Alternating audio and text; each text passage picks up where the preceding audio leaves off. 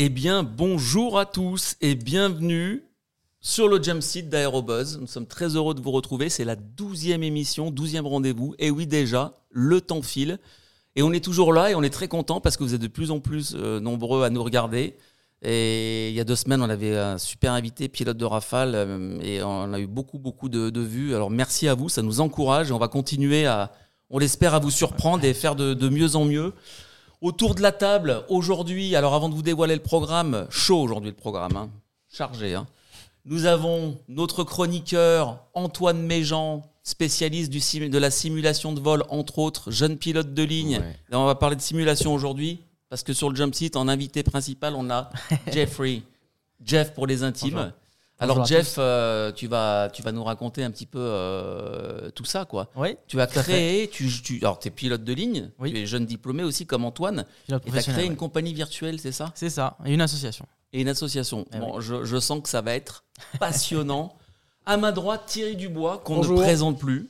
Thierry, je suis très content euh, de te retrouver. Je me suis senti un petit peu seul il y a deux semaines. Certains comprendront pourquoi. Alors Thierry, t'es parti en Floride d'ailleurs. Nous raconte-nous un petit peu là. euh, alors, bonjour à tous, euh, merci euh, de m'accueillir à nouveau. Donc euh, oui, la semaine, la semaine dernière, il y a deux semaines, j'étais en Floride pour le salon NBA de l'aviation d'affaires. C'est la grand-messe euh, du secteur, c'est le, le grand rendez-vous mondial de l'aviation d'affaires, grand rendez-vous annuel qui avait lieu cette année en Floride, à Orlando. Donc t'en as eu plein les yeux. Et j'en ai eu plein les yeux. Ouais, on, peut, on peut le dire comme ça, et ça, c'est un secteur qui, qui bouge, qui, qui avance. Pas mal de choses intéressantes à raconter, en effet. Super. Bon, alors aujourd'hui, euh, comme je disais, on a, on a un super programme. On va s'intéresser à la montée en puissance de l'in- de l'industrie aéronautique chinoise. On va parler de, de ce qui s'est passé en Inde euh, au décollage à bord d'un Airbus A320. On va parler Canadair. On va parler Rotax. Si, si, Rotax. On va parler euh, bah, la Chine, je l'ai déjà dit. hein. On va parler hydrogène, évidemment. On va parler simulation. Alors, tous les passionnés de simulation en vol, pas que Flight Simulator. hein. Vous allez voir, on a, des choses là qui vont vraiment vous surprendre. On va commencer par les actus du débrief, mais juste avant, euh, on a tous une pensée aujourd'hui euh, bah, pour euh, Daphné Desrosiers, qui euh, nous a quittés euh, il y a quelques jours euh, de, façon brutale. Alors Daphné, on l'a bon, on l'a tous connue, certains d'entre nous l'ont rencontrée. Elle a collaboré plusieurs fois avec la rédaction de, d'Aérobuzz. Elle faisait partie de la rédaction, elle a porté son expertise de pilote. Elle était aussi avec nous dans les salons de l'Aéroclub de France pour les 10 ans d'Aérobuzz, c'était en euh, 2019.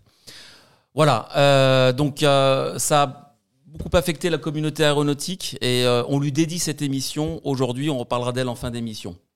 Et on commence avec le débrief.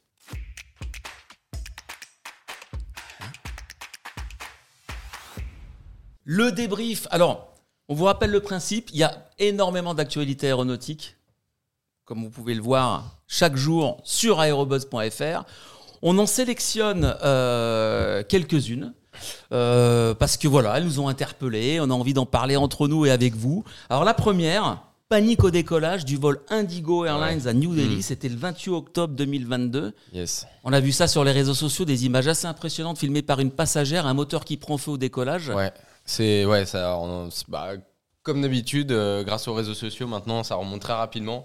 Vous allez voir les images, mais euh, mais euh, du coup, ça fait vite le tour des réseaux sociaux. On entend vite parler, donc bah, on voulait en parler très rapidement. Mais oui, effectivement, dans la soirée du vendredi 28 euh, octobre 2022, euh, l'un des moteurs d'un Airbus A320 a euh, s'est carrément embrasé sur la piste lors de la course au décollage. Donc le vol était opéré par un Airbus A320 de la compagnie low cost Indigo. L'accident n'a pas fait de victimes. Les passagers ont bien débarqué tous sains et saufs. L'enquête a été ouverte. Selon la compagnie, l'explosion et les flammes auraient été provoquées par le décrochage euh, du moteur, tout simplement, lors de la course au décollage. Euh, le pilote, heureusement, a pu ralentir. Et donc ça, on va pouvoir en discuter, parce que justement, les procédures ont bien été suivies. Et, et- C'est ça qui nous intéresse, Ouais, voilà. euh, pa- panneau décollage, procédure. donc tu, ça a été respecté visiblement. Ben, pour le coup, ils ont réussi à s'arrêter de manière sain et sauf. Et, euh, et oui, je pense que ça a été bien respecté. Il n'y a, pas eu de, de soucis au niveau des passagers. Je pense que même ils ont dû suivre euh, toute leur, euh, toute leur checklist ou en tout cas leur procédure parce que, je- si je dis pas de bêtises, le moteur a été éteint avec le, le système d'extincteur à, à l'issue. quoi. Alors, j'aurais, euh, j'aurais deux questions. Euh, la première, alors le décrochage, c'est ce qu'on appelle aussi le pompage, c'est ça? Euh, C'est- ouais, c'est ça. C'est un phénomène aérodynamique, c'est pas le Hmm. moteur qui se décroche. hein, donc Non. c'est, c'est Ouais, le phénomène ouais, c'est aérodynamique dans le moteur. Ouais. importante. Le- le- le- l'écoulement d'air qui se met à aller dans le mauvais sens. C'est ça, compresseur stall en anglais, ils appellent ça justement. Et donc, euh, alors ma question, ce serait sur les procédures qui ont été suivies. Dans ces cas-là, on n'a pas le temps de sortir euh, un document. C'est, quelque chose qu'on, sait, faire par ça cœur, fait c'est ça partie des. des- enfin, tu m'arrêtes, Jeff, si dis une bêtise, mais pour moi en MCC, ça faisait partie des memory items et des checklists qui étaient à connaître par cœur. C'est-à-dire que tout le premier processus, les premiers trucs en première seconde, de toute façon, vous avez le fameux, en fait, euh, quand on est en navigation de ligne, V1, rotation V2. Euh, pour faire court, V1, en fait, c'est la vitesse de prise de décision. Au-dessus, on continue le décollage quoi qu'il en soit. Vraiment, mais normalement, la règle, c'est on, on continue le décollage. On peut s'arrêter jusqu'à V1 en théorie, c'est ça? Voilà, c'est ça. Et euh, Mm. sinon, euh, stop, on s'arrête. Donc ça a dû visiblement se passer avant V1. Euh, donc euh, on suit ensuite euh, à l'issue, on essaye. euh, Il y a une phrase normalement que doit dire le copy. Alors ça dépend des compagnies, mais c'est state malfunction, donc euh, annoncer la panne. Mhm. Normalement sur les écrans, surtout sur le site d'avion, la 320, il y a des, il y a un système qui est capable de automatiquement pour annoncer la panne. Ok, c'est telle panne. Ok, on déroule la, memory item, la checklist qu'on a apprise par cœur. Chacun a ses tâches bien attribuées, ses rôles bien attribués, dépendant du pilote qui vole et le pilote qui moniteur le vol. Ils font leur checklist et à l'issue, ben, ils, euh, traitent la panne, quoi, normalement. Et ben, une fois que c'est fini, euh, ben, l'avion est considéré comme sain et sauf. Et là, à ce moment-là, une fois que, en tout cas, ils ont isolé le danger ou la partie la plus chaude, à ce moment-là, ils peuvent sortir une checklist euh, pour vérifier que ça a été bien fait et pour pouvoir même continuer un petit peu plus loin. Il peut y avoir des phases de sécurisation, comme par exemple, euh, un exemple, couper les, les, les, les packs, qui sont des systèmes d'air conditionné dans l'avion, donc qui font entrer l'air directement des moteurs dans la cabine pour éviter d'avoir des fumées. Le mieux, c'est de les couper. Bon, bref, j'en passais d'autres, mais puis, euh, par exemple, déclencher une procédure d'évacuation ou non, ça aussi, c'est une décision à prendre. Mais c'est que- important de rappeler qu'une phase de décollage, c'est millimétré. hein. Ouais, Oui, Vraiment, il y a l'alignement, il c'est y une sorte a. de balai en fait. Oui, C'est un balai, oui, voilà. oui, oui, il y a les vitesses de référence. Euh, c'est une phase critique de vol. Ouais. Et euh, voilà, comme l'a dit euh, Antoine, euh, avant V1, euh, s'il y a une panne avant V1, euh, en général, effectivement, il y a une commande qui peut être stop ou go. Et euh, quand il y a une, une, une panne, notamment aussi grave que celle-ci, avant V1, euh, eh bien c'est l'arrêt décollage tout simplement. Et ensuite, c'est le traitement de la panne. Le, plus important, c'est de stopper la course au décollage parce que voilà, la piste, c'est une aire qui est sécurisée. Donc, euh, on arrête l'arrêt au décollage, on s'arrête sur la piste, même s'il faut faire euh, éclater les freins. Et ensuite, on traite la panne, on arrête le feu. S'il y a évacuation, on demande de, de l'aide. Mais ça, c'est dans un second temps. Et l'avantage d'Airbus, c'est que tout est écrit sur un des écrans qui s'appelle l'ECAM. Et le respect des procédures, ça, on vous martèle à l'école. On- Ouais. Moi, ça, ça nous fait penser à- au dramatique accident du Concorde. Oui. Mm. Euh, le moteur euh, a Ouais. pris feu avant le décollage. Euh, Est-ce qu'il avait passé V1 ou pas? Il paraît que non. Enfin bon, bref. Après, ouais, c'est une machine qui était Ouais. hors du commun, je pense Ouais. aussi, qui avait Ouais. des performances euh, démesurées, donc peut-être qu'aussi euh, les règles étaient peut-être un peu plus différentes, et puis il y a surtout une enveloppe de vol qui était assez particulière. Donc, alors, à moins que je dise des bêtises, mais c'est vrai que peut-être que pour le coup, là, dans ce cas-là, ils avaient peut-être pas trop le choix, j'en sais rien du tout. Ouais, je- je- je- j'ai un doute, je veux pas non plus dire de Ouais, bêtises, mais je crois que ça n'a pas été détecté tout de suite. Mm, mm, Et au mm. moment où ça a été détecté, V1 était déjà dépassé, donc il devait Ah. poursuivre le décollage. Alors effectivement, de, je crois que c'est ça. Je crois que Me V1, semble. V1 était dépassé et ils ont été tout de suite euh, handicapés par euh, la perte de plus d'un moteur Ouais. Euh, à, des, à vitesses critiques. Donc, euh. Et donc on parlait, oui, on parlait de V1, donc V1 vitesse limite de décision. VR, c'est la vitesse de Rotation. rotation, Décollage. donc décollage rotation, effectif. euh, moment vient, ouais. Et Après, il y a V2, une, V2, une V2, c'est la vitesse euh, suffisante euh, pour rentrer le train, hein, c'est ça? Positive non, climb alors après? euh, V2, pour moi, si je dis pas de bêtises, c'est une vitesse dans laquelle on est en sécurité. C'est-à-dire que, sécurité, une voilà. fois avoir passé cette vitesse, on n'est pas censé re- repasser en dessous, parce que sinon Voilà. on est en train de faire n'importe quoi. Et euh, et il y en a même qui utilisent. euh, alors V2, ça va être trop, représenter la, vi- la vitesse de référence ou un truc, euh, un truc euh, quelque chose semblable à ça, et après, dépend des compagnies. V2 peut même peut-être même la vitesse de référence plus quelques, euh, quelques nœuds. Voilà. D'accord. Donc, Oui, il y a une marge de ça sécu- dépend des. ça Il y a une dépend marge des de aussi, sécurité, Il y a une marge, mais voilà. voilà. En Ouais, gros, oui. c'est faut se dire quand on a passé V2, on est tranquille, euh, voilà. Et entre VR et V2, voilà, faut, faut, le but c'est d'accélérer jusqu'à cette V2 pour, pour être dans, comme on dit, une enveloppe de vol, un domaine de vol qui soit confortable et qu'on se retrouve. Bon, après, je Bon, en tout cas, Antoine et Jeff, vous sortez de l'école, vous êtes parés. Hein Ouais. Ah bah, bien Bah, sûr. justement, je voulais en parler. ouais. Euh, nous, en école, c'est un truc qu'on révise bien, et voire même euh, qu'on fait même en compagnie et en, et en école aussi. Avant le décollage, en fait, on a tout un briefing. Le brief, alors, on a un briefing classique et le briefing sécurité. Ça fait partie du briefing sécurité. En cas de panne avant telle vitesse, ou nous, bah, en école, avant une vitesse de rotation, j'annonce stop. Qu'est-ce que je fais? Bah, Là, dépendant de- du type de machine, euh, il y aura des procédures différentes. Ce qui va être surprenant, par exemple, sur certaines machines, si je dis pas de bêtises, sur les avions de ligne, on va d'abord freiner avant de réduire les gaz. J'ai pas envie de dire de bêtises, mais je crois qu'il y a un petit subtil, euh, un- une chose subtile comme ça. Mhm. Alors qu'en aéroclub ou dans des où les freins sont plus Là, on- fébriles ou on va dire c'est peut-être moins dimensionné, c'est pas les mêmes vitesses, c'est différent. Euh, bah, là moteur, c'est d'abord on réduit les gaz et ensuite on freine. Mais enfin voilà, il y a pas mal de Et ce briefing avant le décollage, euh, moi, il me paraît très important parce que c'est une répétition mentale c'est Qui pour permet- justement rappeler les exactement, qui, qui- qui permet euh, d'avoir euh, tous ces éléments frais en mémoire. C'est ça, ouais. On utilise presque la même. Alors, je sais pas si c'est la mémoire à court terme, mais je pense que si.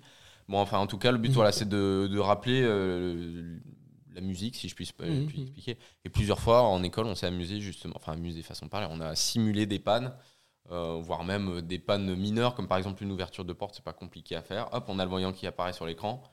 C'est à des vitesses qui sont pas très élevées, mais hop.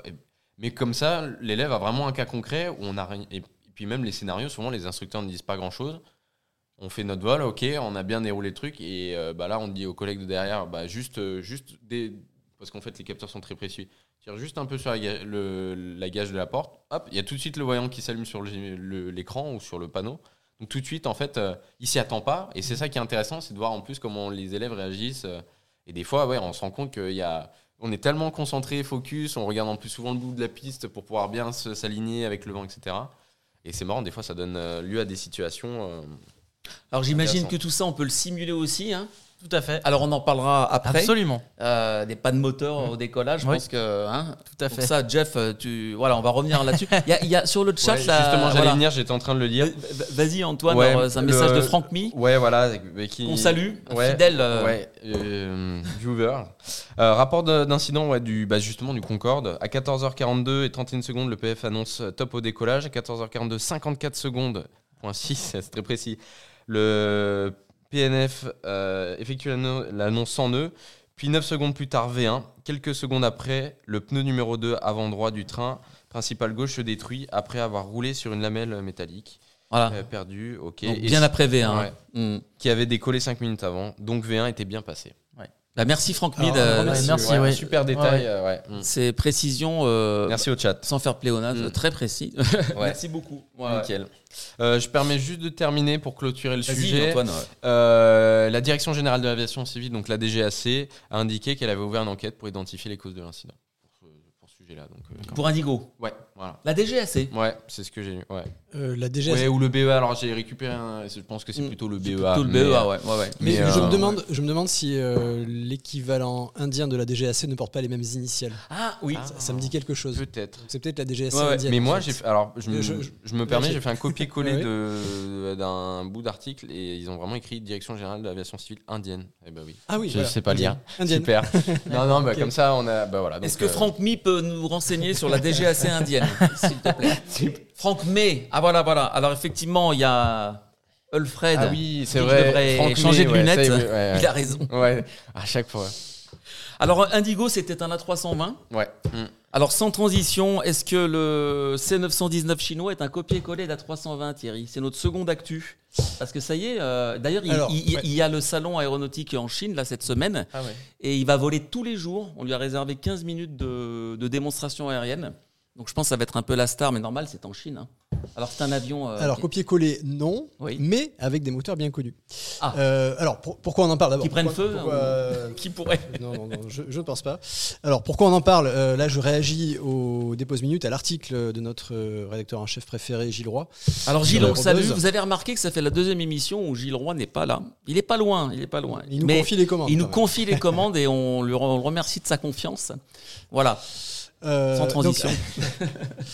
Donc, euh, donc le C919, euh, qui, donc Gilles, pardon, le, le minute de Gilles était plutôt optimiste sur l'avenir à long terme du programme C919, donc euh, un programme d'avions chinois euh, par la Comac, l'entreprise qui s'appelle la Comac, un avion de la taille de la- l'Airbus A320 et du Boeing 737. Et effectivement, on pourrait se dire, euh, on peut se dire, euh, oui, c'est un avion qui, qui est bien, qui est bien parti. La Chine est un Mm. grand marché. Ça y est, l'avion est certifié. Euh, Peut-être qu'il va suivre la même trajectoire qu'Airbus, qui avait surpris Boeing et McDonnell Douglas à l'époque. Donc oui, il y, a- il y a des arguments euh, favorables pour, euh, pour l'avenir du C919, mais je reste perplexe, et ça fait euh, quelques décennies maintenant que je suis perplexe sur les programmes chinois en général, et le C919 en particulier. Alors perplexe pourquoi? Alors je pourrais d'abord ajouter des arguments pour, des arguments favorables au C919.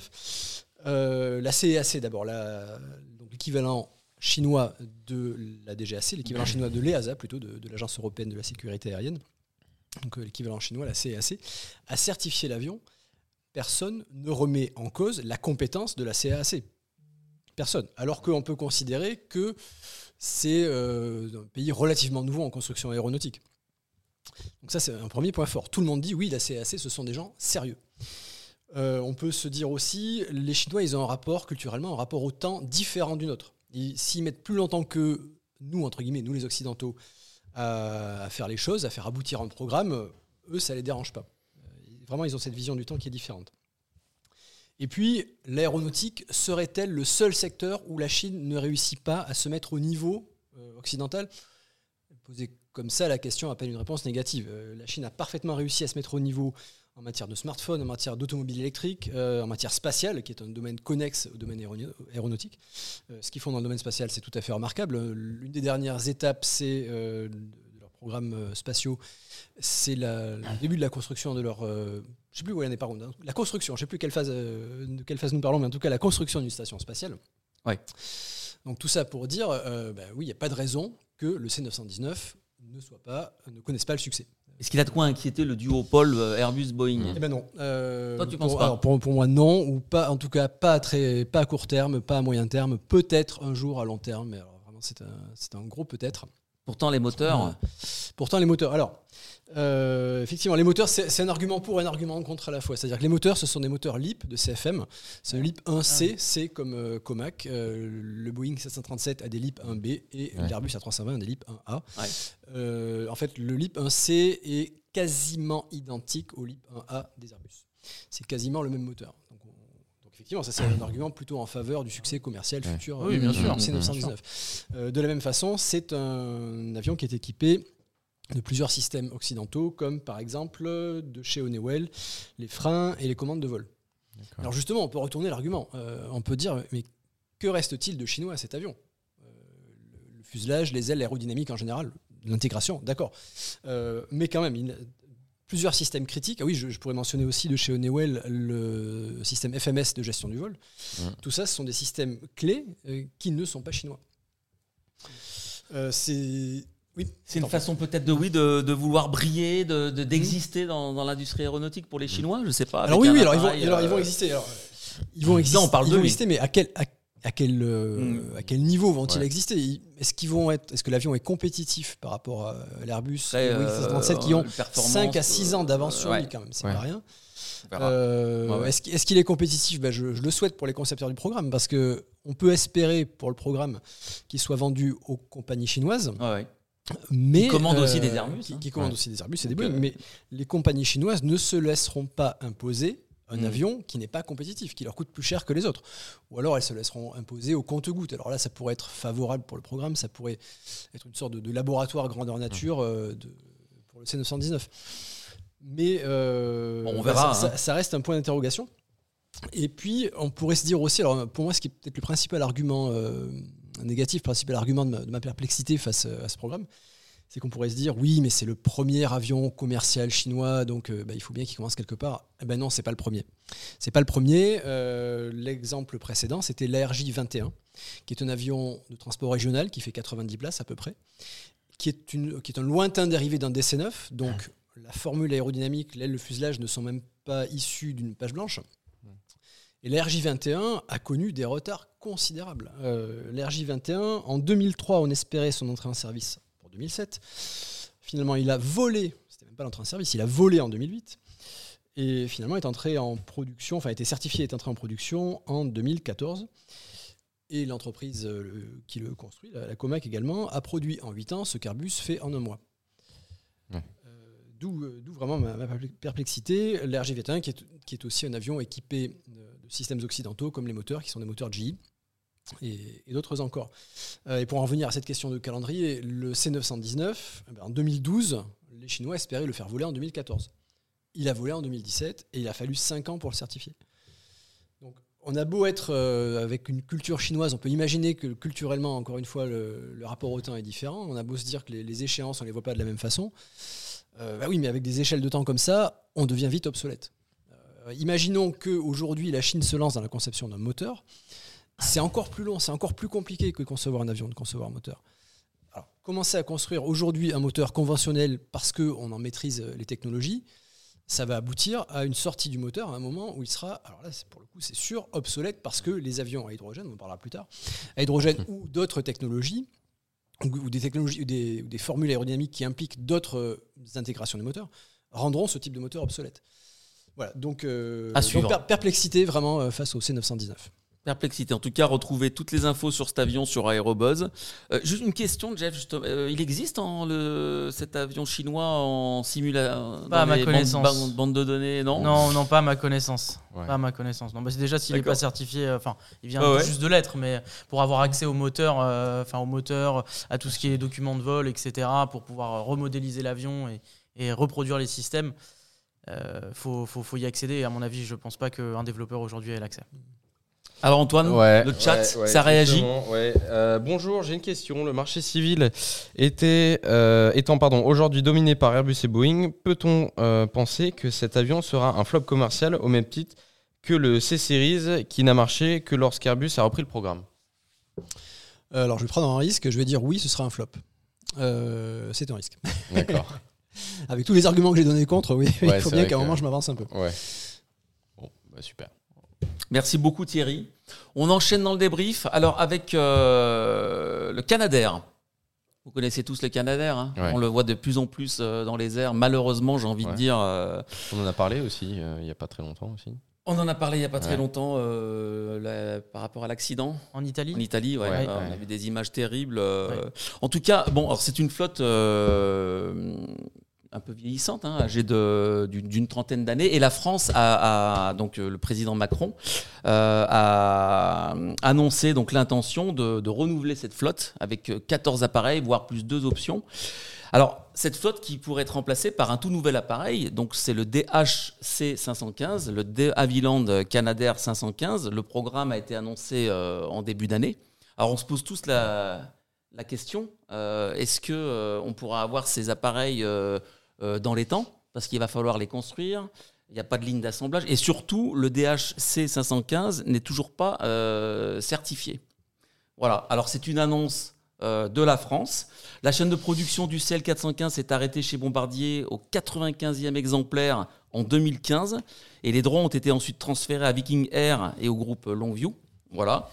Donc, euh, est-ce qu'on peut être aussi un petit peu perplexe par rapport à cette, euh, à cette, à cette intention, cette, euh, cette annonce ou euh, Bah, il, faut, il faut renouveler la flotte, ça c'est sûr. Ouais. Euh, c'est le même constructeur, donc euh, je vois pas de, je vois pas de raison. euh, puis de Havilland, c'est connu. euh, ils ont, ils ont de l'ex- C'est le même constructeur, mais ce ne sera pas la même usine. Il faut construire l'usine. Comme, Oui, bien comme sûr. Exactement. Bien sûr. Mais moi, je suis, je suis confiant et on en a un besoin en plus. On a, on besoin criant, je suis entièrement Ouais. d'accord, on a besoin criant, critique. Euh, est-ce que du point de vue du constructeur, euh, est-ce qu'il y a assez de commandes? Est-ce que, est que d'autres pays ont passé commande? Alors le l'Europe, euh, il y a- Ouais, déjà. globalement, ça, ça porte à 26 exemplaires, Ouais, je crois, au niveau européen. une- une question Mais la France deviendrait ouais. le premier, le client de lancement aussi Ouais. si. Ouais. euh, Ouais. Alors est-ce que ça Ouais. suffit pour euh, recréer une usine? Je pense que les commandes suivront, puisque les Canadaires qu'on avait, on en a un Mhm. petit peu euh, donné ou revendu à d'autres pays en Europe qui en ont besoin aussi, notamment sur toute la ligne méditerranéenne. Donc euh, je pense qu'il y aura les commandes suivront. Euh, Vas-y, Antoine. J'ai deux remarques du chat. Bonjour, n'est-il pas question d'une flotte européenne? Point d'interrogation. Je pense qu'il parlait des. Oui, alors au Ah, début, oui. je crois Ouais. que c'était question de ça, mais Ouais. euh, la France est quand même euh, démarquée pour sa, sa, sa propre flotte. Ouais. il, il est toujours Euh, question d'une flotte en partie européenne. Ouais. On en avait Ouais, parlé. Ouais, avec ouais, bah oui, justement, on avait parlé. quelques semaines. justement, ouais. hmm. Et euh, aussi, on a Alfred qui nous a dit c'est pas le même DHC. DHC, c'était à Toronto. Euh, là, ça va passer vers Calgary. Oui, tout à fait. Le nouveau site a été aussi, alors qui n'existe pas encore, à une trentaine de kilomètres de Calgary. Voilà. Voilà. Donc ça laisse pas mal de questions en suspens parce que cet avion, euh, le constructeur euh, espère le certifier d'ici à 2025 pour que les premiers appareils sortent des usines entre 2026 et 2029. Mhm. Donc euh, une flotte de 14 appareils, oui, mais euh, quand et comment? Est-ce que ces avions seront tous Mhm. construits à temps? Euh, Il y a pas mal de questions qui restent quand même en suspens. hein. On rajoute quelque chose Ouais. justement en disant, en réponse justement à la question sur euh, une pas question d'une flotte européenne, la Commission européenne a annoncé une commande de 12 pour le dispositif Rescue Europe. De 12, je pense, Canadair. Et bref. aucun don plus, de les Canadair, Alfred nous dit. Ouais, À 12 plus 14, ça fait 26, ouais, c'est bien ça. ouais. Ouais. Hmm. C'est ce qu'on a aux dernières nouvelles en, en chiffres.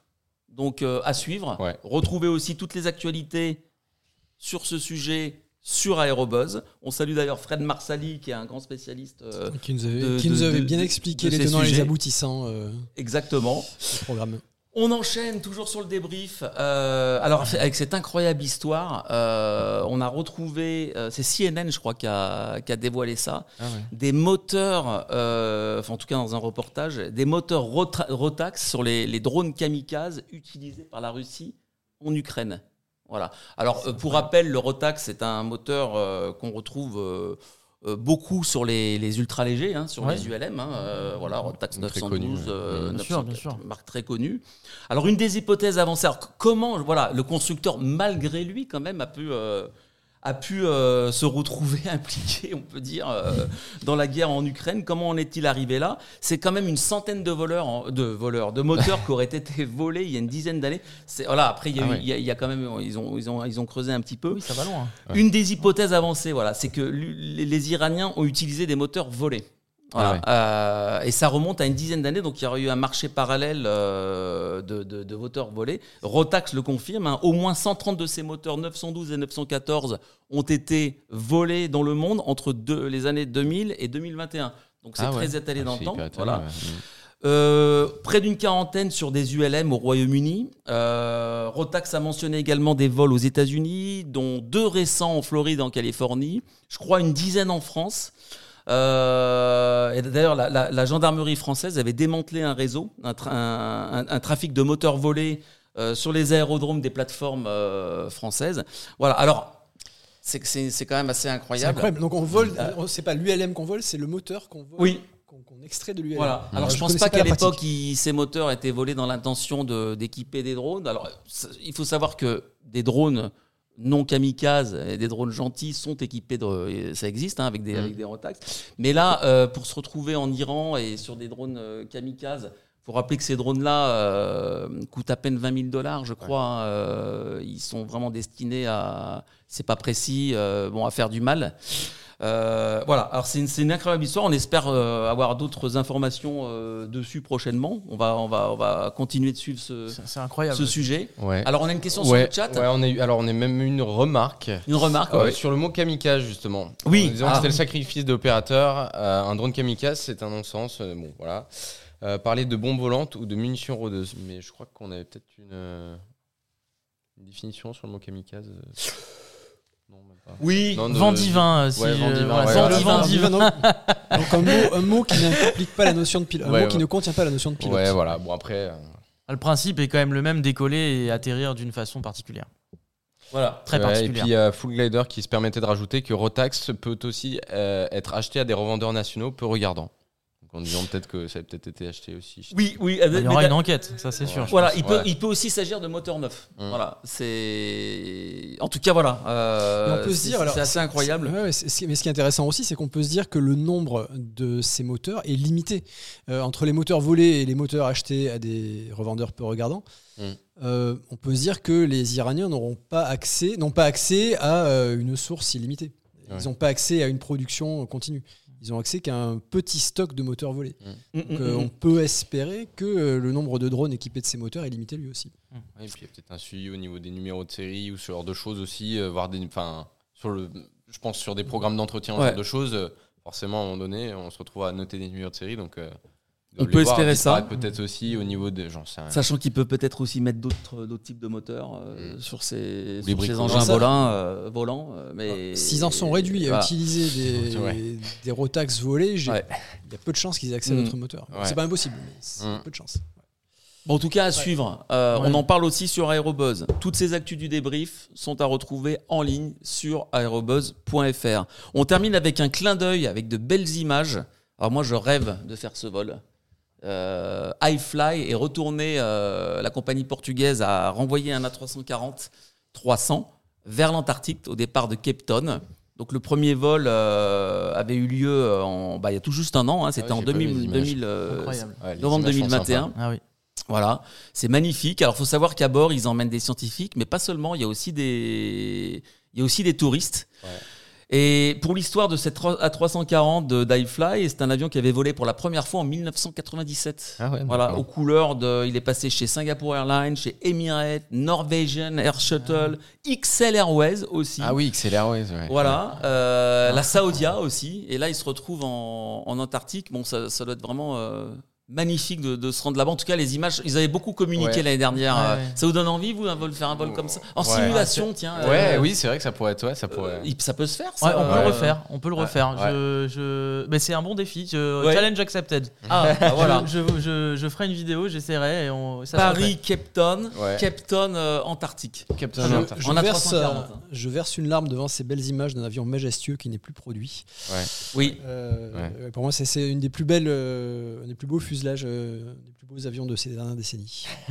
La 340. Ouais, ouais, Alors, on disait aussi qu'il était, qu'il était un petit peu plus lent que les autres. euh, Ouais, ouais. Il avait des routes euh, dédiées, euh, Ouais, les routes. ouais. Je me, C'était un bel avion, c'est vrai. particulier, oui, oui. je me permets d'intervenir. Je vois le, le chat, justement, il dis- disait les, les, enfin, pardon, les images ont l'air tellement irréelles, trop beau. Et là, il y a un petit commentaire qui m'a fait rire. Ça va être particulier la V1 sur la glace au décollage. Ah oui. Ah c'est prévu. Là, tu vas pouvoir s'arrêter. C'est prévu, il y a des majorations, c'est Ouais, prévu. C'est vrai, ça, ouais, corrélations, ouais, c'est ouais. prévu. Mais c'est vrai que c'est drôle. Et donc là, tu Ouais, mises tous sur les rivers, sur les, les inverseurs Comment de on freine un avion sur la glace Ah bah alors euh, bon, l'avantage c'est que les avions euh, mo- modernes et le, la 340 en fait partie euh, sont équipés de d'anti-ski donc qui permet l'anti-blocage des roues. Euh, mais effectivement c'est un mélange de de, de, de reverse. Il faut savoir que les reverse c'est entre 5 et 10% de la décélération d'un avion. hein. Tout le reste, c'est- ce sont les freins. Donc euh, là, ce sont, ce, sont, ce sont les freins avec des marges de sécurité qui sont augmentées. Considérablement, Ouais, je, je pense, pense, par rapport à, du, à Clairement. du dur et du sec, euh, considérablement. J'ai pas les chiffres, je vais pas dire Alors, de sur, les, bêtises, alors mais- sur les reverse, moi j'avais euh, en tête une référence un peu plus importante, mais je pense que ta référence à toi est à jour. Oui, euh, ça- non, mais ça 4%, dépend, mais- euh, ça Ouais. dépend, je pense, 20%, des, machines machines. aussi, ouais, ouais, ça dépend. Et euh, oui, donc les reverse, donc les inverseurs de poussée. Donc euh, je, je rappelle ce que c'est. Donc inverseur de poussée, donc le moteur continue à tourner dans le même sens, mais Le flux, sorte de capot. C'est le flux, corrigez-moi en fait. sur le terme. Voilà, c'est le flux qu'on qui est le redirigé en fait euh, le vraiment au niveau de la tuyère euh, de sortie si je puis me permettre en fait Mhm. c'est vraiment des ailettes qui viennent boucher la tuyère de sortie et en fait elles ont vraiment cette forme là et bah, la forme naturelle c'est de le repousser vers l'avant en fait c'est je suis comme si on Reverse. tournait son Oui. sèche-cheveux dans l'autre sens C'est ce qui permet, euh, oui, c'est ce qui permet d'évacuer le, euh, d'évacuer le flux d'air hein, qui va de- Mm. donc d'avant vers l'arrière, en fait vers l'extérieur. Donc euh, ce qui bah, du coup c'est une perte de poussée puisque le, le- Mm. le moteur à 340, réaction, d'ailleurs, euh, on les voyait bien. Tout à les- fait, c'est vraiment les des volets comme euh, dit, comme dit Antoine. Après, ouais. sur certains avions, ce sont en fait des trappes. Voilà. sur les Voilà. CFM notamment Voilà. ouais, très Mm, connu mm, sur les Mais sur le 340, c'était très, vu de l'arrière, là, c'était Ouais. très joli. Là. Oui toutes les trappes Ah ouais. ouvertes justement Trappes ouvertes, là, CFM, ouais, ouais, ouais. justement. Alors quand on utilise des inverseurs de poussée, on n'use rien. Arrêtez-moi si je me trompe. On n'use rien, alors que les freins, ça s'use. Exactement. Si on u- donc l'avantage de- des reverse, c'est justement d'économiser sur les freins. Oui, un- légèrement, mais le problème c'est Mhm. que voilà, le, c'est toujours euh, le ratio est plutôt en faveur des freins. Dans tous les Ouais. cas, on sera toujours obligé d'utiliser des freins. Oui, bien sûr. Ça, ouais. c'est- ça, c'est Bien sûr. sûr, mais si on voilà, si on prolonge un petit Sauf peu sur les turbopropres. Les turbopropres, ça c'est différent parce que les turbopropres, du coup, on utilise, enfin, le- la- la- l'inversion de poussée sur un tur- sur un. C'est vachement plus important Ouais. on inverse le pas de l'hélice. le pas de l'hélice euh, et d'ailleurs, je crois même la. Il y, a- y a quelque chose avec la rotation. Je suis pas un, ouais Mm. je suis pas un pro de- du turboprop, mais je sais que le, ri- le- la poussée inversée sur turboprop est beaucoup plus efficace que sur un moteur à réaction. Oui, si on inverse le pas de l'hélice, ouais, ouais, ça, Ouais, pour le coup, ça se ouais. comprend, ouais. Vous constatez que notre émission est en train de dévier. On, on parler de simulation Ouais. de vol et on parle maintenant de procédure d'école. Mais enfin, c'est lié. hein. Je permets juste de petite intervention Franck. de, de Franck. Ouais. D'après un pilote qui bossait sur 737-200 au Canada, en fait, en dessous d'une certaine température, la glace cesse d'être glissante. C'est pas la glace elle-même qui glisse, mais la pellicule d'eau qui, qui est dessus. Et par moins 40, ça freine comme sur une surface dure. Bon, après, euh, voilà, c'est des, Ça alors. c'est des anecdotes, mais bon, c'est Mais ouais, c'est ce qui se passe avec les skis. hein. Oui. Euh, c'est exactement J'osais pas introduire le sujet du ski, euh, cher à mon cœur aussi. mais Effectivement, il y a cette pellicule d'eau. ouais, tout à fait. Bon, on revient aux avions. On revient aux avions. Bah, Il y a des avions qui ont, qui ont des skis aussi. hein. Oui. Alors, bah, c'était le débrief. C'est passionnant. Euh, Il y, a- il y a toujours des actualités euh, vraiment euh, intéressantes chaque semaine, enfin toutes les deux semaines pour nous. Retrouvez, encore une fois, je le dis à chaque fois, mais re- retrouvez toutes ces actus sur, sur Aérobuzz. Euh, on va enchaîner eh ben, avec notre invité Jeff. Alors, avant, j'ai oublié quelque chose tout à l'heure. C'est euh, le chiffre mystère. Ah. Ah, bah oui. Il y a un chiffre Mhm. mystère aujourd'hui aussi. Ah, oui, oui, oui, c'est devenu la- un Mhm. peu la tradition. hein. Alors, bon, à- nos amis qui nous regardent, c'est 2005. 2005. Alors, on va en parler dans l'émission plus tard, euh, le lien avec ce chiffre, mais euh, je vais vous donner peut-être quelques indices. C'est une année, en fait, déjà 2005. Mhm. Qu'est-ce qui s'est passé en 2005 La 380, le premier, Premier vol. vol, ouais.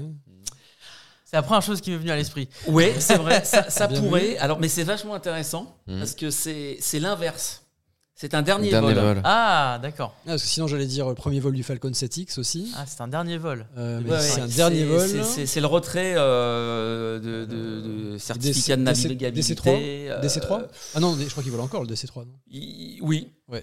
Euh, 4, on nous pose la question, point d'interrogation. Non, alors c'était. Non, non, non, non. Qu'est-ce qui s'est passé en 2005 Pas le euh, le dans l'aviation civile, euh, Ah, si. transport de passagers euh, Concorde Non. 2003, non Le, le- dernier vol, vol. j'avais en tête Oui, 2003 mais pour est-ce que le retrait de du certificat, c'était en 2003 Ah. Je Euh, sais oui, pas. je pense. Oui, c'était ah. L'avion était opérationnel, euh, volé encore en Afrique. Voilà.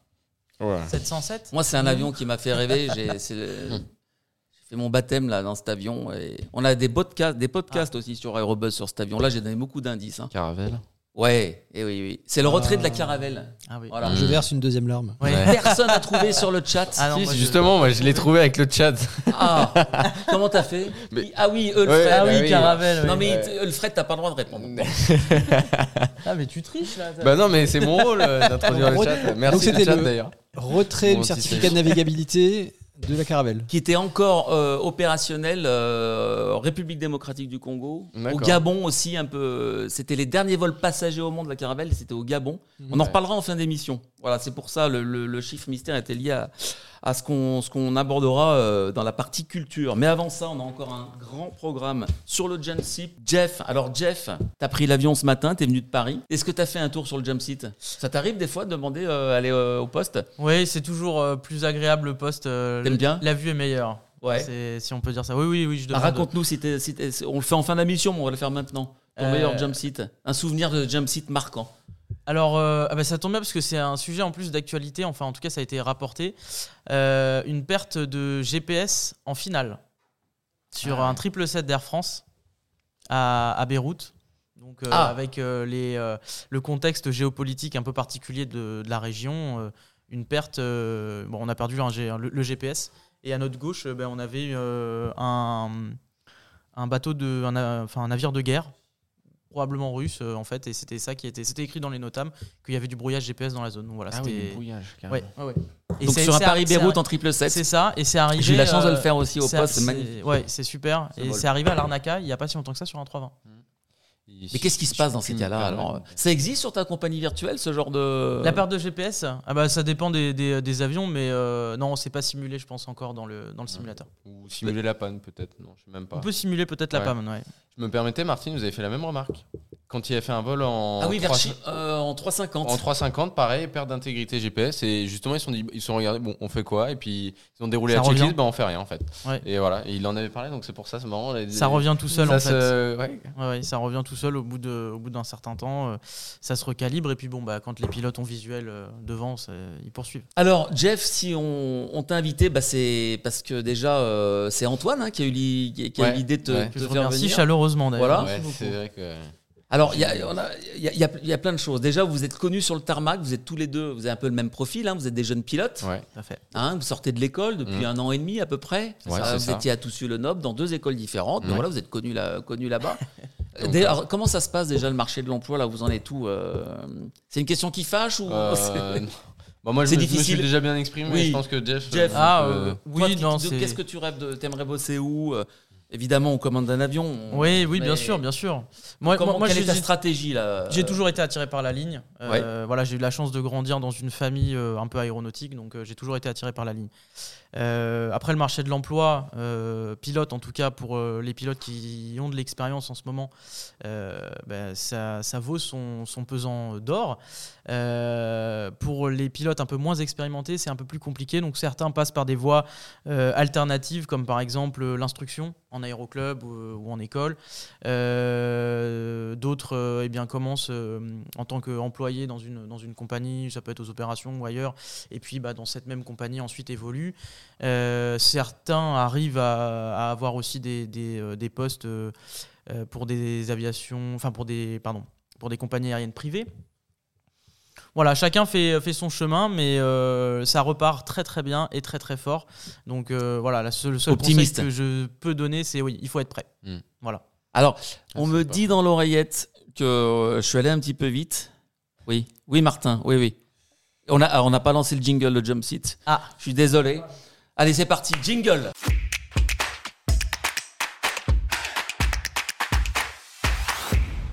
Pour ceux qui viennent de se connecter, bienvenue dans Jump Seat. Émission numéro 12, 12e rendez-vous. Alors, on a, on a déjà passé le débrief, hein, bah, vous verrez en replay, hein, désolé. hein. Et maintenant, on en est au Jump Seat avec, euh, avec Jeff. Donc, Jeff, qui est jeune, jeune pilote, euh, comme Antoine, même profil, vient fait. nous parler un petit peu de, de- On en reparlera. Mais alors, ce qui est intéressant aussi, Jeff, c'est que toi, tu es un, un grand passionné euh, de, de simulation. Tout à fait, À un tel point que tu as créé une association tout à et une compagnie virtuelle. tout à fait. Qui, alors, on peut la nommer, la compagnie Oui, bien sûr. C'est le groupe Air France KLM. Voilà, c'est Air France KLM Virtual Group. Virtual Voilà, Group. J'ai juste rajouté le virtual entre les deux. Voilà, c'est C'est-à-dire que, aussi simple que ça. en gros, on peut se mettre dans la peau d'un pilote Ah oui, tout à fait, et faire un vol. tout à fait. Avec Se euh, former ou faire un vrai vol avec passagers. Même ou- plus qu'un vol. Plus qu'un vol. Oui, oui. En fait, le- le- l'objectif, euh, alors bon, déjà la- l'association, l'objectif c'est la promotion de l'aéronautique. Euh, donc ça, c'est vraiment voilà à travers différentes activités et notamment c'est faire le lien, si vous voulez, entre la simulation et la réalité. Euh, donc aujourd'hui, euh, le simulateur de vol, euh, en général, ça fait partie euh, de la vie de tout, de tout pilote euh, qui soit en formation, en ligne déjà. Donc euh, voilà, euh, à travers euh, différentes plateformes. On, on va pas citer toutes les, toutes les marques qui font des simulateurs, mais voilà. Et aujourd'hui, euh, avec les nouvelles technologies, c'est beaucoup plus accessible euh, chez, de chez soi, avec notamment Microsoft Flight Simulator, mais il y avait déjà d'autres plateformes qui existaient, Prépare 3D de Lockheed Martin, euh, X-Plane. euh, voilà, donc il y a différentes plateformes aujourd'hui qui nous permettent euh, d'avoir ça chez nous, euh, moyennant un joystick et une configuration euh, qui, est un petit peu puissante parce qu'il faut faire tourner euh, euh, le monde, euh, tout ce monde euh, virtuel. Alors l'objectif des compagnies aériennes virtuelles, qu'on appelle aussi communément les VA, les Virtual Airlines, euh, c'est, euh, en tout cas dans mon état d'esprit, c'est la simulation euh, vraiment opérationnelle de l'ensemble des opérations aériennes de, de- de la compagnie aérienne nommée. Parce qu'il y a des VA qui sont fictives, qui sont simplement des, compagnies aériennes virtuelles qui sont créées entre amis euh, et qui ne reproduisent pas les opérations aériennes d'un groupe en particulier ou d'une compagnie en particulier. Et euh, il y a aussi eh bien, euh, l'autre euh, possibilité qui est vraiment la simulation pure et dure. Donc nous, on s'adresse vraiment à ce qu'on appelle les hardcore simmers, en tout cas les, serious gamers, c'est vraiment la simulation pure et dure. Puis alors, on voit les images là. euh, Voilà. c'est- C'est c'est bleu. Enfin, c'est quand même. euh, on se croirait dans un, Voilà. dans c'est- un vrai poste. euh, C'est ça, c'est ça. C'est Ouais. magnifique. Microsoft Flight Simulator en, en Ah, c'est vrai 4K. qu'elles sont C'est-à-dire que vous reprenez, vous avez des partenariats. euh, On a beaucoup de partenariats. Là, euh, c'est Flight Simulator qui vous fournit des contenus? Alors non, là, ça là, marche, là, alors? en fait, Flight Simulator, bon, il suffit d'acheter la licence. Mhm. Euh, ça, c'est Aviation Lads qui nous a fait cette, euh, cette vidéo. Alors, on était en, co- en collaboration avec lui. Et d'ailleurs, euh, pour la petite anecdote, si vous regardez un petit peu euh, les, les vidéos de promotion d'Air France, notamment Pilote, ou celle avec Thomas Pesquet, c'était, je sais plus comment elle s'appelait. Euh, Ah, Il y a même la- l'approche à Saint-Martin Voilà. là avec le- les personnes sur la on plage. retrouve, on retrouve un, peu de, un peu de code euh, de ces vidéos-là. Euh, D'ailleurs, je remercie euh, Maurice, hein, qui, euh, qui est euh, le créateur d'Aviation Lads, qui nous a fait cette vidéo. Quelqu'un nous demande si c'est Air France virtuelle ou rien à voir. Non. hein. Ouais, c'est ce que j'ai dit. Je me suis hein. permis de rien voilà. avoir justement. Tout à fait, c'est C'est- différent. Il y en a deux et c'est vraiment le groupe là pour le coup. Air Oui. France KLM. Virtual Group. Ou Virtual Group. En fait, euh, Air France euh, Virtuel, moi j'ai commencé, enfin c'est AFR Virtuel, j'ai commencé euh, dessus quand j'étais jeune aussi, avant l'aéronautique. Mais euh, voilà, je ne partageais pas euh, la, même, la même vision. euh, par rapport, par rapport à eux et là où ils veulent aller. Donc, du coup, j'ai décidé de créer bah, mon association, ma, ma, ma VA et de, de faire mon propre euh, chemin, on va dire. Et est-ce qu'on peut simuler d'autres métiers que pilote? Est-ce qu'on peut simuler euh, le métier de chef de cabine? Est-ce qu'on peut simuler un métier au sol? Est-ce qu'on peut simuler le métier de directeur général? Est-ce qu'on peut remplacer euh, Anne Rigaille, par exemple, ou Ben Smith? Alors, je le fais un peu par procuration, mais euh, oui. alors, là, nous, dans notre cas, c'est vraiment spécifique pilote parce que c'est- c'est les plateformes aujourd'hui ne nous permettent que de faire ça. Euh, on n'est pas dans un outil, on n'utilise pas un outil qui est métaverse ou de, de choses comme ça, qui peut-être euh, peuvent proposer ce genre de métier. Euh, nous, c'est vraiment accès pilote opérationnel, voilà, tout simplement. Donc, il y a la plateforme Microsoft Flight Simulator, il y a des développeurs qui créent des add-ons, que ce soit pour les scènes d'aéroport, donc qui reproduisent vraiment à échelle réelle quasiment, et en tout cas avec les, les- les bons bâtiments, euh, même, même l'intérieur de plus en plus, euh, l'intérieur est Mm. modélisé vraiment le parcours euh, passager. Le faire. publicitaires, je Oui, crois tu on en parlait justement à Saint-Exupéry, justement, où je l'ai récupéré. Il me dit, ah, mais justement, euh, si tu vas sur la scène de l'aéroport sur enfin, Mi- Microsoft Flight Simulator, va te balader dans la gare, tu verras qu'il y a tous les. Enfin, qu'il y a- elle est super bien représentée. Oui, oui, oui. Alors que depuis l'avion au décollage, on le verra pas du tout, Mais la comment on gare. fait ça, cette mise à jour? C'est- Il y a des personnes sur site qui vous envoient. euh, Alors euh, oui, alors Il y a soit telle pub. euh, ouais, Euh, oui, ça dépend. Ils peuvent avoir des autorisations aussi. hein. La DGAC euh, donner l'autorisation à certains développeurs euh, d'aller euh, dans, dans les aéroports, euh, prendre des photos et ensuite euh, voilà, reproduire, remodéliser en 3D. Donc euh, il y a ces développeurs qui font ça et il y a d'autres développeurs qui, eux, recréent donc du coup les avions, les modèles de vol, euh, tous les systèmes euh, bah, quasi à l'identique hein, de ce qu'on peut trouver, notamment euh, sur 320 ou sur 737. Euh, donc aujourd'hui, et je pense qu'on va y venir, un pilote qualifié sur Airbus A320 peut parfaitement s'entraîner sur un simulateur de vol chez lui. Mais alors, quelle est la différence aussi avancé que ça. Ah ouais. Quelle est la différence avec Flight Simulator? C'est la même chose. Flight la même Simulator, chose, c'est la voilà. plateforme de base. Ouais. D'accord. Donc Voilà. là, c'est- ce qu'il y a en plus, c'est qu'on. Les add-ons, c'est ce dont je parlais justement add-ons, la dernière fois. voilà. C'est vraiment, euh, faut voir ça comme vous avez une grosse brique, c'est le Lego de base entre guillemets, puis ensuite vous rajoutez des briques par dessus, puis à la fin, parce que vous faites un, je sais pas comment dire, un, un simu. euh, En fait, vous venez rajouter des briques au fur et à mesure. C'est ça. Vous avez une brique multijoueur, par exemple, qui s'appelle Ivao. Me permet de faire un petit point. D'ailleurs, euh, Ivao, on peut faire du pilotage, mais on peut faire aussi du contrôle. Donc ça, ça peut être aussi un autre Absolument. piste de métier qu'on puisse faire. Et là, Euh, le Ivao plus, alors, c'est se mettre dans la peau d'un pilote Air France. bah là, le plus, C'est de ouais. rêver. Air euh, France, KLM, ouais. Transavia, Corsica. permettent, euh, le plus aussi, c'est de récupérer euh, des informations qui soient quand même assez à jour pour pouvoir se rapprocher le plus près de la réalité. Parce que ce qu'aiment aussi faire les passionnés, c'est vraiment de connaître les dernières procédures parce que c'est vraiment, entre guillemets, des. Bah, comme disait, des hardcore simmers, donc des mecs qui, qui veulent vraiment euh, La connaître. perfection, euh, avoir euh, la l'info du réalité au plus proche. quoi. Attention, là, tel pays, on peut plus survoler parce que, ben voilà, ben, d'avoir cette info-là en direct, d'avoir les checklists à jour, et voire même, je crois qu'il y a une petite contribution, mais de pouvoir récupérer, ce que tu me disais, Oui.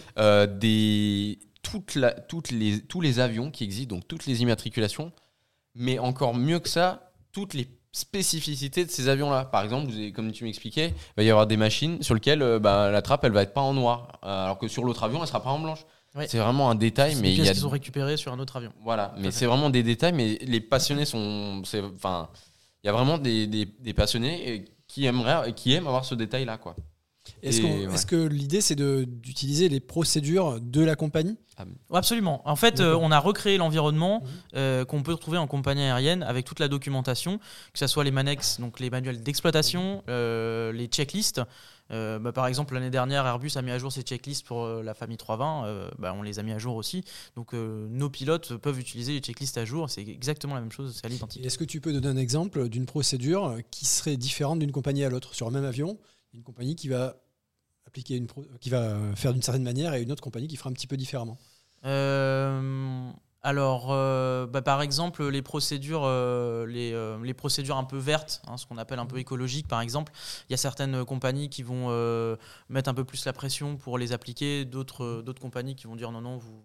Par exemple, la, descente continue sans palier, par exemple Oui, la descente. Alors la descente continue, là, c'est vraiment avec le. Il y a aussi le contrôleur aérien qui, qui intervient. Donc euh, moi, je pensais plutôt aux atterrissages, par exemple, sur Airbus en config 3 plutôt que la config, euh, la config full en fait, avec euh, les, les- les volets sortis, euh, plein, les pleins volets sortis. Oui. Donc en fait, euh, pour économiser du carburant, aujourd'hui, euh, il est recommandé de, de, poser en configuration 3, par exemple. Tu ne sors pas tous les volets. Non, Ah, d'accord. voilà, par exemple, les, procédures de, de, de, de roulage, par exemple, sur un moteur. Il y a certaines compagnies qui vont le faire, d'autres qui vont pas le faire. Voilà, ça, ça, ça- ça diffère, mais c'est très standardisé puisqu'une compagnie qui opère des Airbus euh, bah, va, se, va certes créer son Manex, mais ne peut pas être plus restrictif que ce qu'Airbus euh, Mm. a, déjà, euh, a déjà fourni en fait. Donc euh, il y aura quelques petites divergences, mais c'est très opérationnel, spécifique aux compagnies. Nous, ce qu'on propose, c'est vraiment un pilote qui s'inscrit chez nous a le calendrier à jour, les numéros de vol à jour, les call signs à jour, le cost index, toutes les informations de vol qu'un pilote a besoin en fait et, et qu'un pilote va avoir dans la vraie vie, un dossier de vol complet. Voilà, c'est ce qu'ils vont, c'est ce qu'ils vont avoir et ils, ils peuvent également, ils ont accès et ils s'appuient sur de la documentation qui est basée sur ce qu'on retrouve dans la vraie vie. Notamment, bah, ils vont retrouver les, les FCOM, hein, les Flight Crew Operational Manual, euh, donc toute cette documentation-là qui sert aux pilotes. Donc c'est vraiment très très euh, opérationnel. Qu'est-ce qu'on appelle le cost index? Le cost index, alors c'est une valeur euh, fictive en fait qui est appliquée dans qu'on rentre en fait dans le dans le FMS qui permet alors c'est une valeur fictive dans le FMS mais en fait c'est un c'est un ratio de consommation par rapport à, à la distance et au temps de vol en fait c'est un calcul un peu voilà donc en fait euh, euh, un cost index euh, on va dire 999 euh, c'est euh, le, le- ça sera la vitesse la plus élevée et donc la consommation la plus élevée voilà et un cost index de 8 euh, un ou plus- bas ben, ça sera une vitesse qui sera plus faible parce que ben, la consommation sera plus faible. En fait, on va diminuer tout simplement la puissance bride. moteur. Voilà, c'est comme la température fictive au décollage, c'est pareil. Est-ce qu'on peut. Vas-y, Jérôme. Non, non, bah, j'allais juste rebondir. Tu parlais d'inscription, pa- pardon. euh, Oui. C'est plus qu'une inscription quand même. Hein. Alors- il y a un petit, petit concours d'entrée. Il faut savoir Oui, parler anglais. oui, euh, oui, il y a alors, quelques- oui, oui, il y, a- il y a- quelques critères effectivement. euh, alors en fait, ce- obtenir ce un sont- score. Ce ne euh, sont pas des critères euh, restrictifs dans le sens euh, où on souhaite vraiment être restrictif. C'est que le minimum, effectivement, par exemple pour l'anglais, bah, si, si par exemple, euh, nous, on, est, on, est un- on simule un groupe qui est européen. Donc euh, on peut tomber avec des, des- des personnes qui sont euh, pas francophones, qui sont néerlandaises, euh, parce, que, parce que KLM. Voilà, donc du coup l'anglais c'est juste pour pouvoir communiquer entre nous. mhm. Après, le, effectivement, le, le- le formulaire d'entrée, il y a euh, 19 questions dessus. Donc, une dizaine, c'est l'histoire du groupe. Des réponses qu'on peut trouver sur Internet très facilement. Et euh, la, deuxième partie, les neuf dernières questions, euh, puisqu'il y a une question sur deux points, les neuf dernières questions euh, sont un peu plus techniques. C'est juste pour assurer un niveau minimum parce que bah, quelqu'un qui découvre tout simplement ne, s'épanouira pas en fait chez nous. C'est-à-dire que quelqu'un qui découvre bah, va, va avancer à son rythme et il ne sera pas dépassé. Et puis au- le jour où il aura un niveau qui sera peut-être un peu plus élevé, qui pourra comprendre euh, bah, toutes les nuances, les spécificités, euh, tout- toute cette technicité qu'on peut trouver euh, même dans la simulation, là dans ce cas-là, je pense qu'il il reviendra chez nous, on sera ravis de l'accueillir. Thierry, tu voulais poser une Il question y avait une question euh, sur le travail en équipage. Est-ce qu'on peut euh, simuler un travail en équipage? Euh, on peut simuler euh, un travail en équipage sur certaines plateformes, puisque en Mhm. fait, on est, nous, on est tributaire, si vous voulez, de, de ces fameux développeurs d'add-on. Mhm. Euh, donc certains ont mis en place des logiciels externes qui permettent de mettre en relation deux personnes avec deux PC différents en deux endroits différents Mhm. et qui leur permettent donc du coup de faire les actions. Donc un fait l'action, ça s'affiche chez la- l'autre personne. Donc ça existe, effectivement, on peut s'entraîner au travail à l'équipage. Enfin, en équipage. Moi, j'avais une petite question. Est-ce que vous avez des partenaires ou quelque chose comme ça en plus euh, qui puissent donner des points euh, J'en sais rien, des partenaires euh, de manière générale.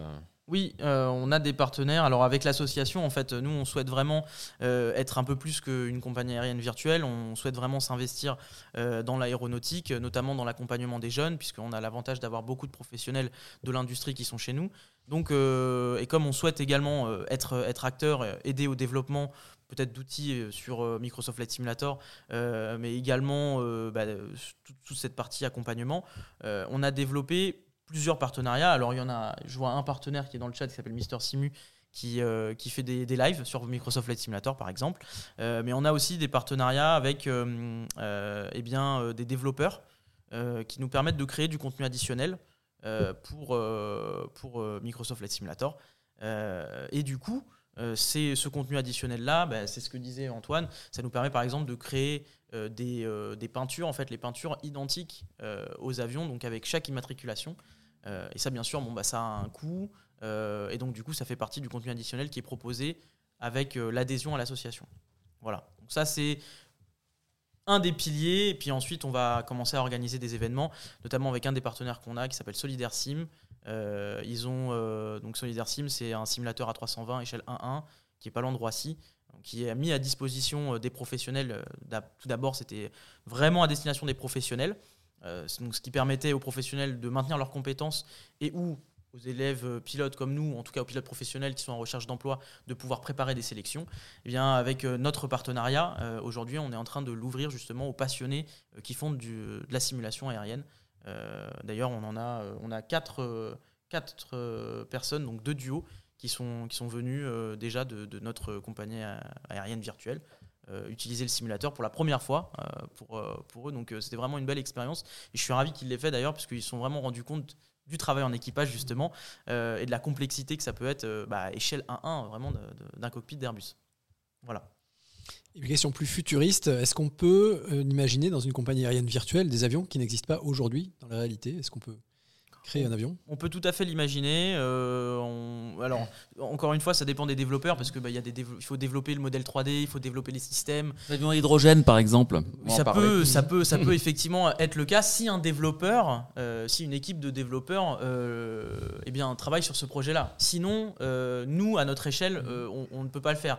en fait, nous sommes des utilisateurs et même des clients en fait de ces, de ces développeurs-là qui nous permettent justement d'avoir des avions.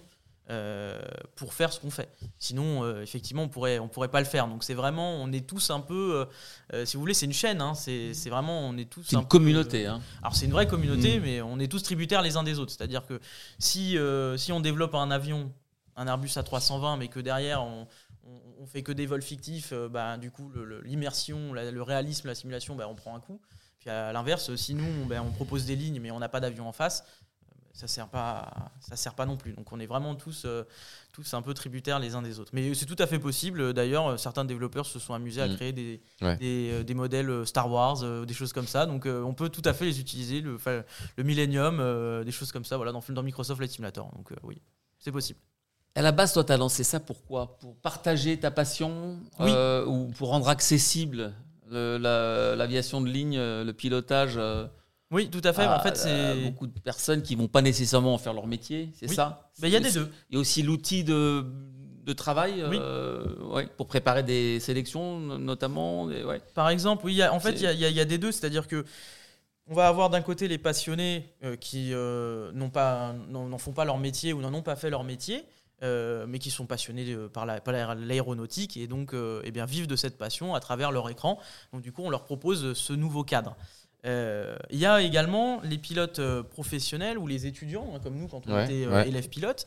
Mm. moi, j'ai préparé mes navigations que je faisais donc dans la vraie vie en école sur mon simulateur. J'ai même préparé mes, mes vols d'examen, c'est-à-dire que je les refaisais chez moi euh, le soir et le lendemain je passais l'examen euh, et j'avais vraiment la même interface. C'était par exemple sur TB200 ben, j'avais l'interface TB200 j'avais vraiment l'avion TB200 avec euh, le GTN que, j'avais. Donc vraiment les équipements étaient, étaient quasiment identiques. Et, ça a une vraie utilité puisque dans l'utilisation par exemple du GTN ah, nous, ce que c'est le GTN Pardon, le GTN, c'est un, c'est un GPS Garmin mhm. tactile en fait, qu'on utilise dans les dans l'aviation générale euh, en général. Plus en plus répandu. Oui, donc euh, c'est un, un, un, GPS de Garmin. Et euh, en fait, ben, quand on utilise cet outil-là pour la première fois dans un avion, il y a beaucoup d'informations. c'est compliqué de les traiter et de, de s'en souvenir et puis de le restituer. quand on a la chance d'avoir un simulateur chez soi, on peut parfaitement le travailler chez soi. Euh, donc euh, ça, ça a un vrai avantage. Donc on revient le lendemain ou le surlendemain, il y a vraiment une progression et on peut vraiment s'entraîner à ce qu'on fait. Donc euh, c'est, en tout cas, moi j'ai trouvé beaucoup de vertus à avoir un simulateur pendant ma formation professionnelle. les pilotes en ligne avec qui on communique souvent, eh bien eux aussi trouvent beaucoup de vertus là-dedans et préparent leur, leur sim check, hein, parce qu'ils passent chaque année des, des, tests au simulateur. En fait, hein, ils, se, ils, se, remettent à niveau ou en tout cas ils passent ces tests-là chaque année pour leur licence, euh, ben, eux aussi utilisent euh, les simulateurs euh, de chez eux pour réviser des procédures d'urgence notamment. Donc, donc voilà, il n'y a, pas forcément le volet travail en équipage, mais pour juste simplement se rappeler les memory items qu'on parlait, hein, donc mmh. voilà, se rappeler les checklists, les procédures, ben, c'est vachement utile et ça va dans le sens de, la sécurité. Et puis, bon, bah, pour ceux qui ont la vocation d'être pilote, bien sûr, on, est, on ravis de les accompagner. Euh, on l'a déjà fait pour, euh, pour certains. On a beaucoup de personnes, beaucoup de jeunes euh, qui, euh, nous rejoignent et qui ont euh, la vocation soit d'être pilote ou de travailler dans la- dans l'industrie. Bien, l'avantage d'être une association, c'est qu'on est aussi là pour ça, pour accompagner ces personnes-là si elles en ont besoin et si elles nous le demandent. Et, euh, puis également de pouvoir répondre à leurs questions, les orienter. Voilà, c'est vraiment tout cet aspect de passion euh, et de communauté. Et c'est pour ça que l'association s'appelle Passion Aviation. Donc Voilà. il y a à la fois ce côté jeu, ce côté outil pédagogique et un côté outil de travail. Je pense aux, Mm. aux pilotes en ligne qui, euh, qui préparent leur- leurs examens. Absolument. Et ça peut susciter des vocations. Bah Parce oui, que à partir de 14 je ans. hein. l'espère. 14 ans. Euh, donc, Tout à fait. euh, Voilà, donc euh, oui, oui, bien sûr, ça peut susciter des, votations, des vo- vocations, je vais y arriver. Et, euh, et mais je le souhaite, j'espère, j'espère. Il faut. Beaucoup de réactions sur le chat. Hein. Ouais, en fait, alors je suivais depuis tout à l'heure, mais les gens se répondent pas mal entre eux.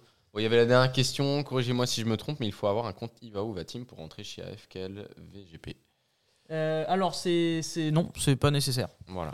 Euh, bah, de toute façon, quelqu'un avait déjà répondu, mais voilà, C'est pas c'est. nécessaire. La plupart des questions ont été répondues. Le chat a été bien actif, mais Oui, euh, les gens ont échangés entre eux. Beaucoup euh, se mettent à rêver aussi de d'autres groupes. hein. ouais, Euh, c'est ça, on a ouais. vu Nepal Airways tout à l'heure. Ah Euh, oui, oui, oui. Buffalo Airways. Ouais, ou Everts Air Cargo aussi.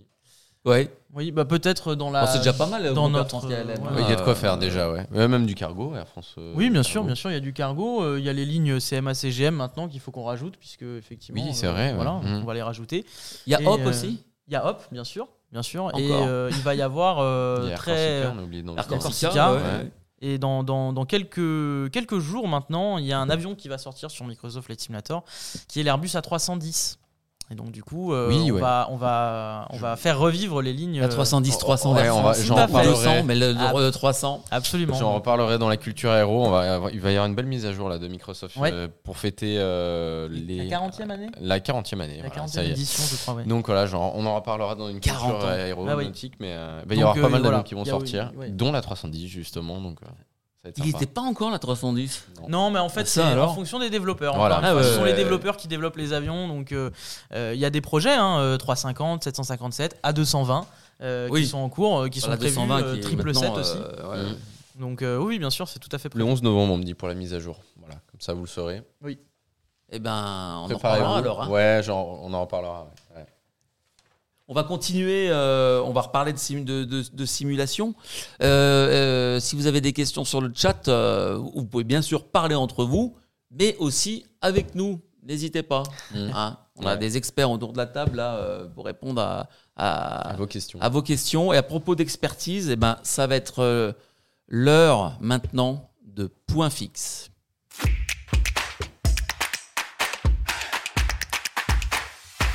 Le générique, oui, oui. J'y ai pensé ce coup-ci.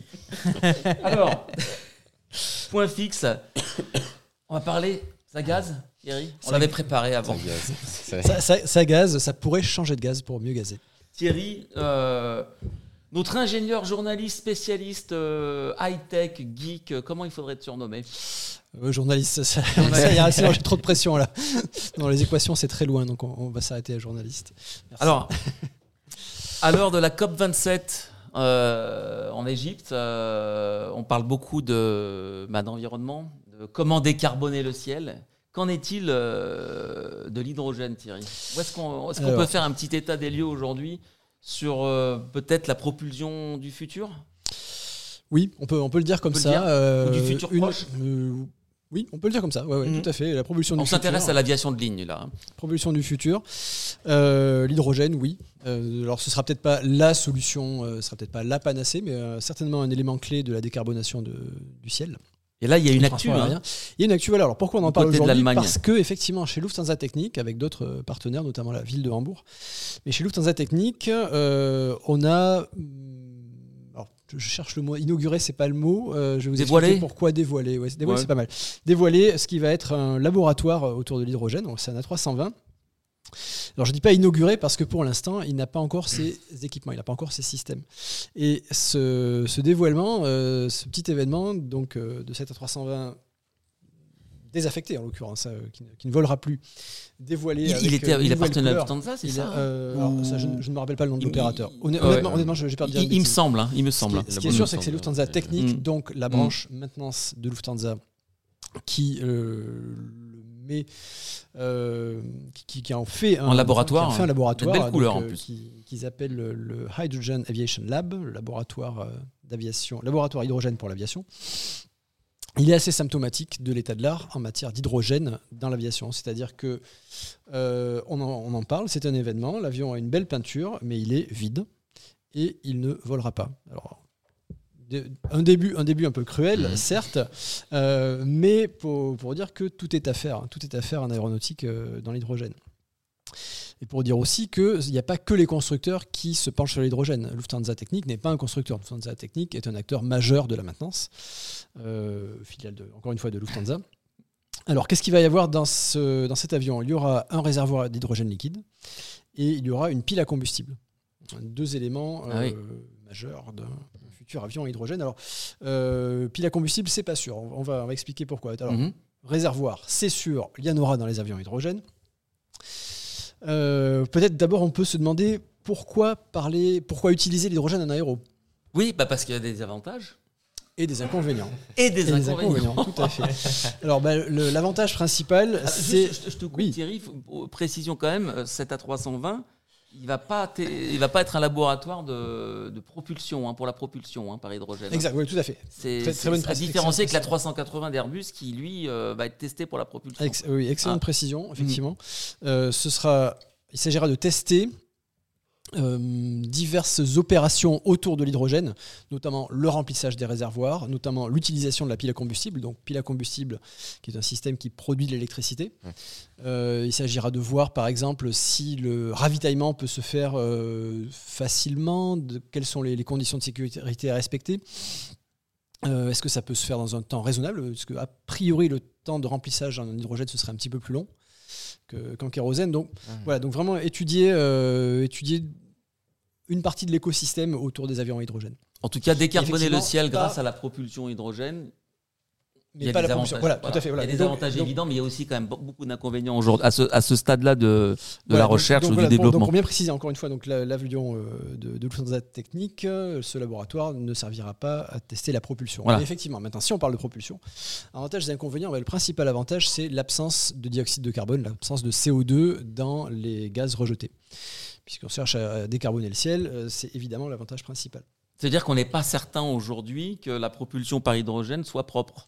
On n'est pas certain. Alors je vais, je vais, je vais y venir, mais effectivement, il y a, y a un petit doute. Autant le, autant le dire tout de suite, effectivement, autant parler tout de suite. C'est sûr, pas de dioxyde de carbone, mais, mais des traînées de condensation. Mhm. Traînées de condensation, est-ce qu'il aura Est-ce que ça va en créer un petit peu? Est-ce que ça va en créer beaucoup?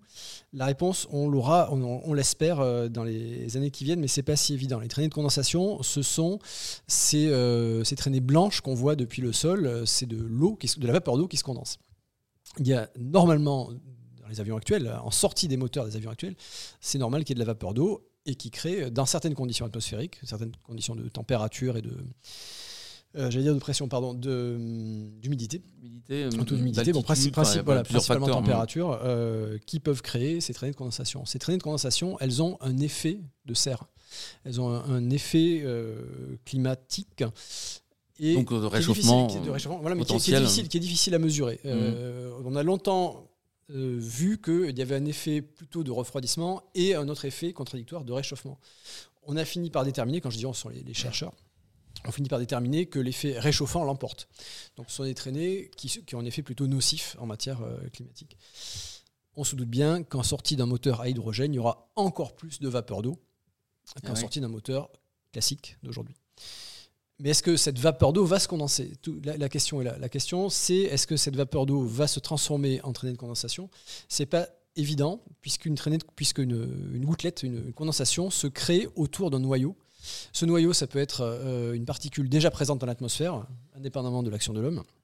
Et ça peut aussi être une suie, donc une petite particule d'imbrûlé, de carburant imbrûlé, euh, qui se trouve aussi en sortie du moteur, qui sert de noyau de condensation.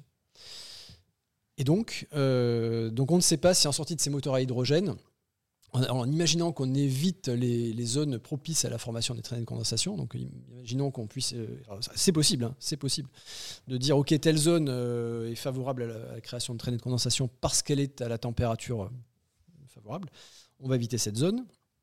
Mais est-ce qu'il y aura quand même des traînées parce qu'il y a beaucoup de vapeur d'eau, c'est pas sûr. Il y aura, il aura c'est sûr, beaucoup moins de noyaux de condensation, puisqu'il n'y aura pas les suies. Il restera les noyaux naturels, en quelque sorte.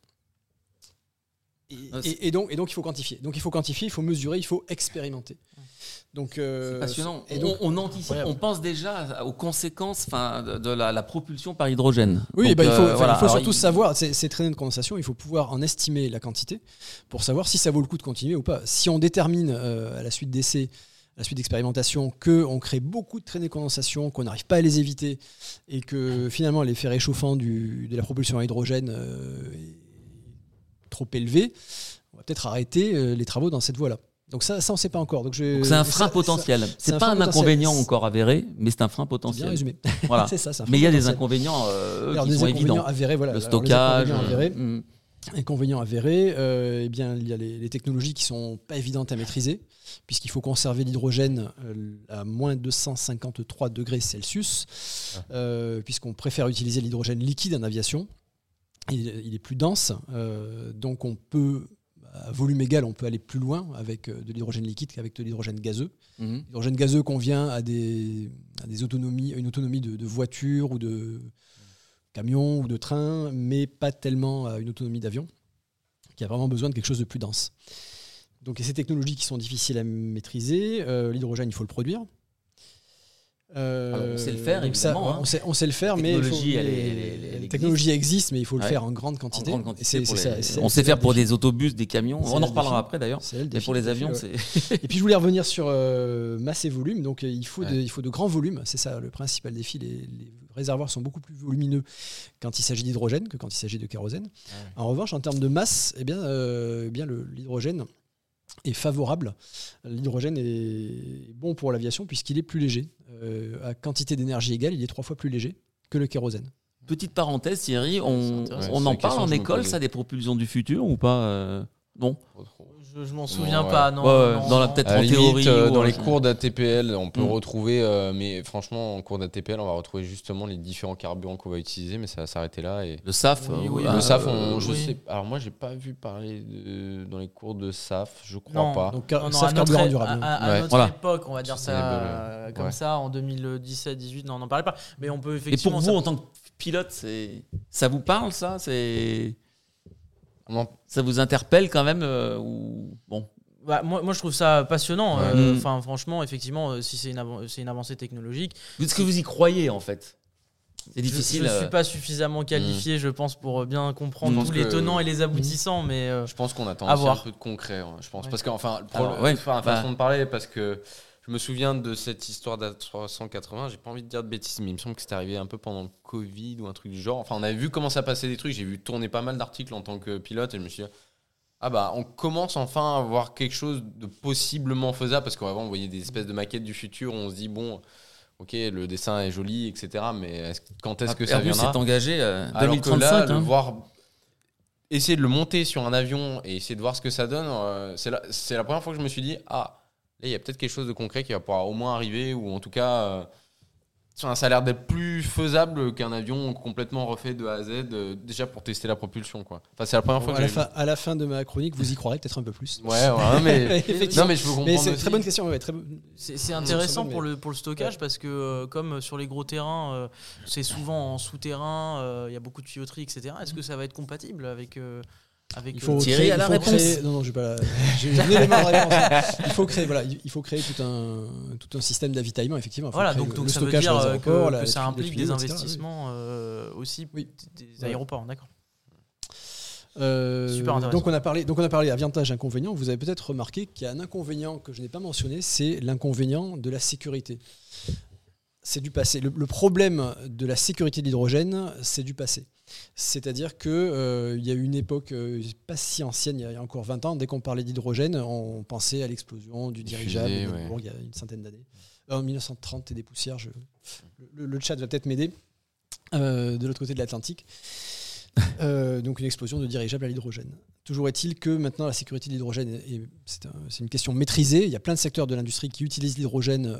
On n'entend pas parler, en tout cas pas en termes de sécurité.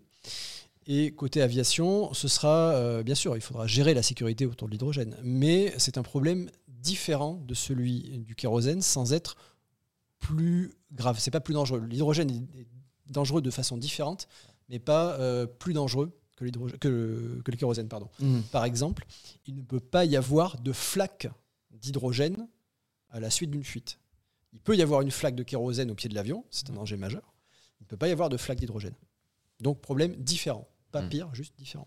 D'accord. Euh, si je puis me permettre, le Oui. chat a été réactif et vif. Super. Parce que là, voilà, 1937, on a le 6 mai 37 à, Édim- à Édimbourg. Non, c'est l'Hindenburg, c'est le, Hindenburg, c'est le- pardon, c'est le nom, alors, c'est le nom excusez-moi. du dirigeable. Euh, ouais. Ouais. Voilà. Ouais, ouais.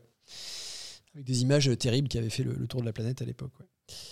Et donc, donc ça a longtemps euh, handicapé l'image de, de l'hydrogène, mais alors, vraiment là, c'est de l'histoire ancienne et dans, le- Mm. le- la- question est maîtrisée. On, a- on s'est demandé pourquoi utiliser l'hydrogène, comment l'utiliser, comment utiliser l'hydrogène en aviation. Euh, deux possibilités la pile à combustible et le- la turbine à gaz. Le premier cas, la pile à combustible, on produit de l'électricité. Et donc, on fait tourner des moteurs électriques. C'est ce qui est utilisé, la, la pile à combustible, c'est ce qui est utilisé dans d'autres secteurs, comme euh, les trains par exemple. Il y a- il y a déjà des trains à hydrogène, on va y venir. Euh, mais en aviation, a priori, la, pile à combustible, c'est quelque chose de trop lourd pour l'aviation. Alors, c'est un avis, j'allais dire assez général, c'est un peu osé de dire ça. Bon, c'est un avis qui n'est qui est un avis qui n'est pas partagé par tous les acteurs de l'hydrogène. Certains disent si, si, la pile à combustible, c'est faisable. C'est le cas d'une entreprise qui s'appelle Universal Hydrogen, euh, qui est dirigée par un ancien d'Airbus d'ailleurs, et qui avance assez vite. Euh, donc eux, ils croient à la pile à combustible. Côté Airbus, côté Airbus qui s'est fixé 2035 pour la mise en service, je précise bien la mise en service des hein. avions à hydrogène. Côté Airbus, on croit plutôt à la combustion dans des turbines à gaz. Turbines à gaz, donc des réacteurs, des, des turboréacteurs très proches de ceux que nous connaissons, proches à tel point que euh, le projet RISE de moteur du futur, donc qui est mené par CFM, par le tandem Safran-GE, ce projet RISE, euh, s'il donne lieu à un moteur, pour l'instant c'est un démonstrateur, mais s'il donne lieu à un programme de moteur, euh, il devrait être capable de tourner indifféremment ou presque euh, au kérosène ou à l'hydrogène. Alors je dis ou presque, il y aura peut-être une version à l'hydrogène et une version à kérosène, mais euh, il s'agit de versions, il ne s'agit pas de moteurs fondamentalement différents.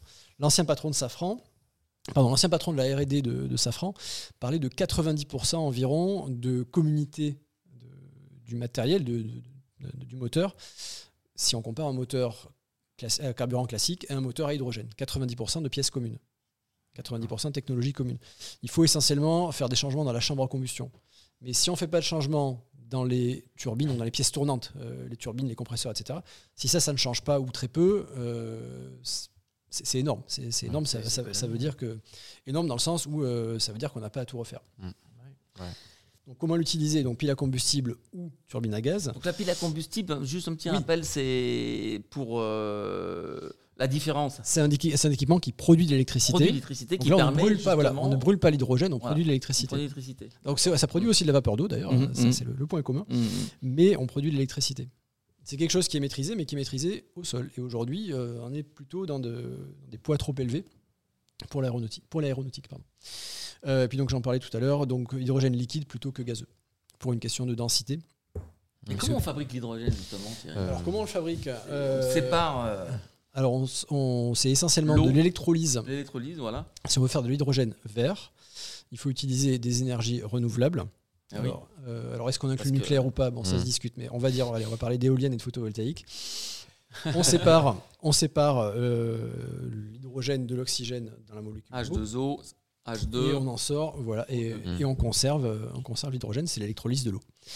Euh, l'hydrogène d'aujourd'hui, c'est l'hydrogène répandu aujourd'hui dans le monde industriel, aujourd'hui, c'est l'hydrogène dit gris, qui est produit à partir de euh, fossiles, de, à partir du pétrole ou à partir de gaz fossiles. Donc c'est ce qu'on appelle du reformage. Et aujourd'hui, la majeure partie de l'hydrogène utilisé dans l'industrie, mais aussi dans le spatial, je pense aux fusées Ariane par exemple, qui utilisent l'hydrogène liquide, c'est de l'hydrogène gris, euh, parce que c'est les technologies qu'on maîtrise le mieux et parce que c'est euh, bon, issu d'une époque aussi, on se préoccupait moins de, de la question de l'hydrogène euh, vert ou pas. Et euh, dans, les, dans certaines grandes industries, de toute façon, on utilise des matières fossiles. Et quand on a besoin d'hydrogène, bah, la matière fossile est là, donc ok, on en sort de l'hydrogène. Ça, c'est la façon de le produire. Euh, On maîtrise, on peut dire. On maîtrise quand même ça. on maîtrise, voilà. Bon, il y a le problème de, de la quantité. Euh, si, on veut si on veut verdir l'aviation, il faut produire de grandes quantités d'hydrogène vert. Euh, et là, il faut vraiment beaucoup d'éoliennes ou beaucoup de photovoltaïques ou Tu parlais des échéances d'Airbus 2035. Oui. euh, c'est- faisable. priori- A priori, C'est- jouable. Oui, oui, c'est jouable, C'est jouable. Euh, ils se sont fixés 2027-2028 pour euh, lancer le programme. Alors, si je me souviens bien, je crois qu'ils ont dit d'ici à 2027, il faut qu'on ait sélectionné les, les fournisseurs potentiels. Et 2028, on lance le programme. Euh, bon, c'est pas évident quand même, surtout quand on pense à une autre échéance. qui Vous aurez des celle de QT à passer 2000, euh. Une autre échéance qui est celle de 2026. 2026, c'est, alors tu, tu faisais allusion tout à l'heure, ce serait le premier vol d'un A380 modifié et transformé en banc d'essai pour moteur à hydrogène. Donc ce sera un A380, là, là, pour le coup c'est un programme de RT, euh, recherche et technologie, qui lui est lancé. Mhm. Donc un A380 sur lequel on greffe un cinquième moteur, qui est un moteur GE Passport, un moteur euh, issu de l'aviation d'affaires. Euh, on le greffe euh, sur un pylône, sur un mât réacteur qui lui sera sur le fuselage. Je, crois qu'il sera sur le fuselage, je crois qu'il ne sera pas sur l'aile. Euh, et donc on le fait tourner à l'hydrogène, donc avec un réservoir d'hydrogène liquide euh, à l'intérieur. On fait tourner ce moteur à l'hydrogène. Donc on voit bien encore une fois que le moteur, bien sûr, il sera sûrement un petit peu modifié, mais la base, c'est un- une nouvelle version d'un moteur existant. On ne réinvente pas tout. Ça, c'est encourageant, ça. Ouais. Euh, donc ça c'est plutôt encourageant, mais euh, de notre côté, la date de 2026, moi, elle me paraît relativement lointaine. Si on veut être fixé, puisque c'est un des Mm. objectifs, si on veut être fixé Pour les, ouais. sur les traînées de condensation, voilà, sur la quantité de traînées de condensation, euh, si on est fixé qu'en 2026 et qu'on veut lancer le programme en 2028, euh, là, je trouve que les, les échéances commencent à vraiment se, se rapprocher. Euh, On a des une réaction sur Ouais, le justement, chat, hein. a plusieurs questions, mais je t'en euh, pour pas te, Je t'en te prie. couper. Alors, la première question, c'était pour la sécurité, outre le scénario de l'explosion de l'hydrogène qui est extrême. Bon, là, justement, je peux passer forcément écouter. Je pensais surtout à la modification d'une multitude de systèmes pour, int- euh, pour intégrer un- une autre propulsion. Donc, je pense l'intégrité de, de changer tous les systèmes pour pouvoir transformer un avion à l'hydrogène au niveau sécurité. Si je comprends bien la question. Ou une euh, autre propulsion il faut- autre que l'hydrogène non, Il faut euh, un circuit, il faut un circuit carburant différent euh, de celui Ouais. que nous connaissons, en tout cas, oui. Ouais, après, je sais pas. Oui, je sais qu'il y, a- il y a des endroits, alors suivant. euh, oui, il y a des endroits, il y a un endroit où il faut réchauffer le l'hydrogène liquide. Enfin, le moteur, lui, de toute façon, il voit que du gaz. Le moteur, euh, ce qui arrive dans le moteur, c'est du gaz. Ouais. Mais euh, entre le réservoir d'hydrogène liquide Et et le, moteur, euh, il faut euh, il faut le vaporiser et le réchauffer. Vaporiser et réchauffer, Ouais. d'accord. Hmm. Ouais, c'est là où. Ouais. Donc, euh, et donc, je voulais donc on mentionnait Airbus. Airbus n'est pas le seul euh, à travailler là-dessus. Il y a d'autres entreprises. Euh, alors, le sujet est vaste. Alors, j'aurais peut-être dû le dire en introduction. Le sujet de l'hydrogène est vaste. On voit des startups fleurir voilà, hein, comme les Ivetol. Et... Surtout aujourd'hui, je ne prétends pas être exhaustif dans ma chronique d'aujourd'hui. Et je voudrais quand même mentionner une entreprise qui s'appelle Universal Hydrogène, euh, qui est une entreprise américaine avec une filiale depuis quelques mois à Toulouse, euh, avec quelques anciens d'Airbus. Donc le, le créateur et directeur général est un ancien d'Airbus. Je crois que, je me rappelle pas sa nationalité, je ne veux pas dire de bêtises. Ce qui est sûr, c'est qu'il y a aussi une filiale désormais, en tout cas une implantation à Toulouse. Et là, il s'agit chez Universal de proposer un système de rétrofit, donc de, de rattrapage, de rééquipement d'avions existants, Ah ouais. de transformer des ATR-72 et euh, des. Alors, les ATR-72, c'est sûr, donc les trans- de les transformer en avions à hydrogène. Euh, je sais qu'ils travaillent aussi sur le Dash 8, qui est le concurrent, Mm. euh, qui était le concurrent puisqu'il n'est pro- plus produit euh, des ATR. Euh, honnêtement, je ne me rappelle pas s'ils s'en servent uniquement comme banc d'essai volant ou s'ils veulent aussi proposer un, rétrofit du Un Dash 8. rétrofit, ouais. Mais ils visent principalement les ATR, ça c'est sûr. En tout cas, en premier, ils visent les ATR. Et là, il s'agit, pour commencer, d'hydrogène gazeux. Il s'agit de piles à combustible. Et euh, il s'agit aussi d'un système de stockage très original, puisqu'on ne remplit pas les réservoirs, mais on, euh, on remplace un réservoir vide par un réservoir plein. Donc c'est un système modulaire qui est, qui est assez spectaculaire. Comme en électrique, où on change les batteries, par exemple, au lieu de les re- recharger, quoi. Sur le Euh, principe. voilà, sur le, sur le principe, c'est ça. Alors, je ne sais pas s'il y a des avions où on change les batteries, mais, euh, pas pour l'instant. mais oui, c'est effectivement, Alors c'est comme si on ça, échangeait les batteries au lieu- de les ouais. charger. Ouais. Et donc Universal Hydrogène avance très vite. Et ils ont en, en ligne de mire euh, donc un premier vol de leur avion bande d'essai volant, donc un, Dash 8, dans les mois qui viennent. Et Ah euh, donc je parlais d'hydrogène gazeux pour commencer. euh, Ils Mhm. comptent bien passer à l'hydrogène liquide rapidement aussi. Donc ils sont plutôt en avance sur Airbus. Si, en tout cas, si ça se déroule comme prévu, ils seront plutôt en avance sur Airbus. Mais pour des, mais pour des rétrofits, pas pour des avions. On a d'ailleurs Ah oui, une, remarque du chat là-dessus. Universal Hydrogène aurait reçu des lettres d'intention pour convertir 200 ATR 72 Oui. et bombarder Dash 8. Mm. Tout à fait. Ils ont effectivement, ils ont, euh, ils ont des clients.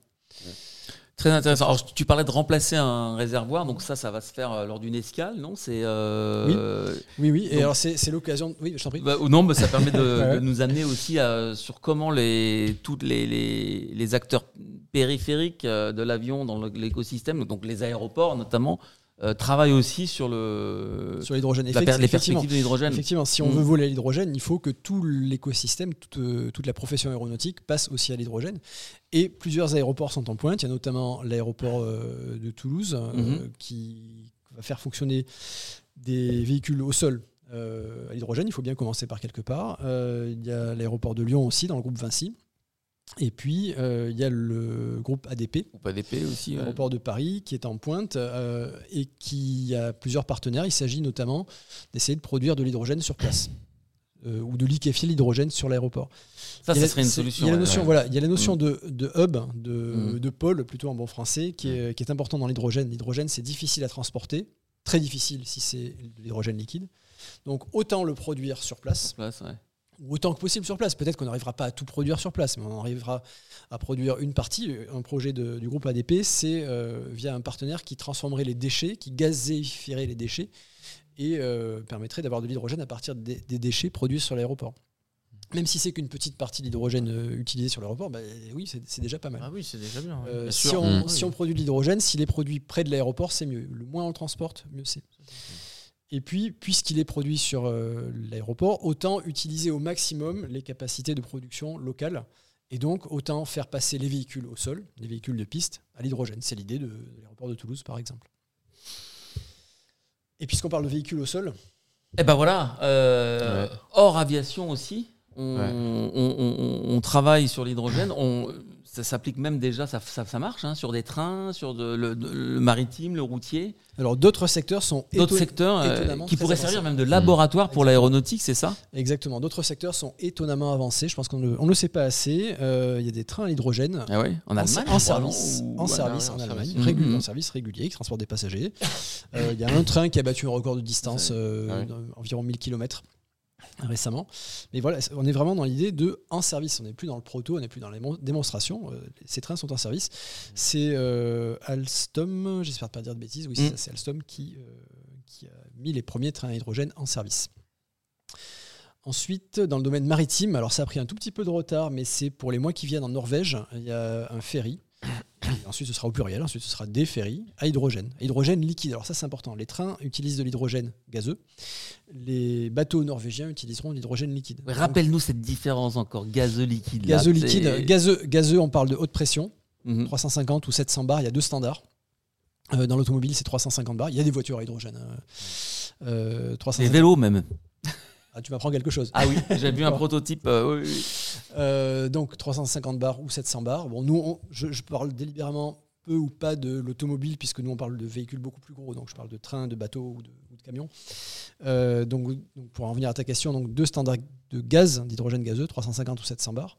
Et hydrogène liquide, là, on parle de température et c'est plus difficile à maintenir. Euh, la température, elle est de moins 253 degrés Voilà. Celsius, 20 degrés au-dessus du zéro absolu. Et ce qui est difficile, c'est de conserver l'hydrogène à l'état liquide. Il, y a toujours, il a toujours tendance à se vaporiser à la limite du réservoir. Euh, bah oui, euh, c'est difficile à isoler. Donc il y a toujours un peu de boil off, c'est-à-dire d'évaporation naturelle. Et donc c'est difficile de conserver tout l'hydrogène liquide sous forme liquide. Mais les propriétés restent les mêmes pour la propulsion. Oui, oui, parce que, Soit parce que liquide, ce que je disais tout à l'heure, tout à fait, voilà, parce que c'est- euh, du côté du moteur, on voit, le moteur voit du gaz. Le moteur, il voit du gaz arriver, de toute façon. Ouais, d'accord. Donc des trains à hydrogène, euh, des donc j'en étais au bateau, pardon, j'en étais au, au bateau donc hydrogène liquide. Donc ce sera précieux comme enseignement pour l'aviation en termes de gestion et d'avitaillement. Euh, dans les deux cas, dans les deux cas d'ailleurs, c'est de l'hydrogène vert. Donc les exploitants réussissent à se fournir un hydrogène vert. Donc c'est pas c'est pas courant, mais c'est pas non plus euh, une denrée rare, raisonnablement rare. Enfin, on arrive quand on veut, on arrive à se fournir un hydrogène vert. Et puis des camions. Euh, alors Mhm. ça, j'ai découvert récemment euh, des camions à hydrogène. Il y en a qui roulent. Et les autobus aussi, je sais plus dans quelle ville en France. hein, Aussi, euh, ouais, ouais, Oui, ils, je- je- ils ont leur. euh, Ouais. en, ça aussi. euh, en Bretagne, je crois. Enfin bref, bon, voilà. Mm. Et donc, c'est donc de tous ces secteurs, l'aéronautique pourrait profiter Oui. jusqu'à un certain point. C'est-à-dire que l'aéronautique peut en profiter en particulier parce qu'on a besoin d'un effet de masse euh, autour de l'hydrogène. Si plusieurs secteurs ont déjà adopté l'hydrogène, l'aéronautique va bénéficier de la production de l'hydrogène, va bénéficier de, de- des infrastructures. En revanche, les systèmes existants sont plutôt lourds. Euh, je parlais des piles à combustible tout à l'heure qui sont plutôt trop lourdes pour l'aviation. Encore qu'Universal Hydrogène euh, discute ce point. Euh, mais en aéronautique, euh, a- adapter une pile à combustible utilisée dans un train, ça risque de donner quelque chose de pas assez puissant et ou trop lourd. Par exemple, les trains qui sont en service aujourd'hui, ils ont deux piles à combustible, deux fois 200 kW. Sur un ATR, on aurait plutôt besoin de deux fois 2 MW. Mhm. On à Mhm. 10 fois plus. Alors c'est bien ce que vise Universal Hydrogène, hein, Mhm. mais euh, c'est pour dire qu'on ne joue pas dans la même catégorie. On ne va pas juste prendre la pile à combustible des trains Mhm. allemands et les mettre euh, dans un avion. C'est plus compliqué que ça.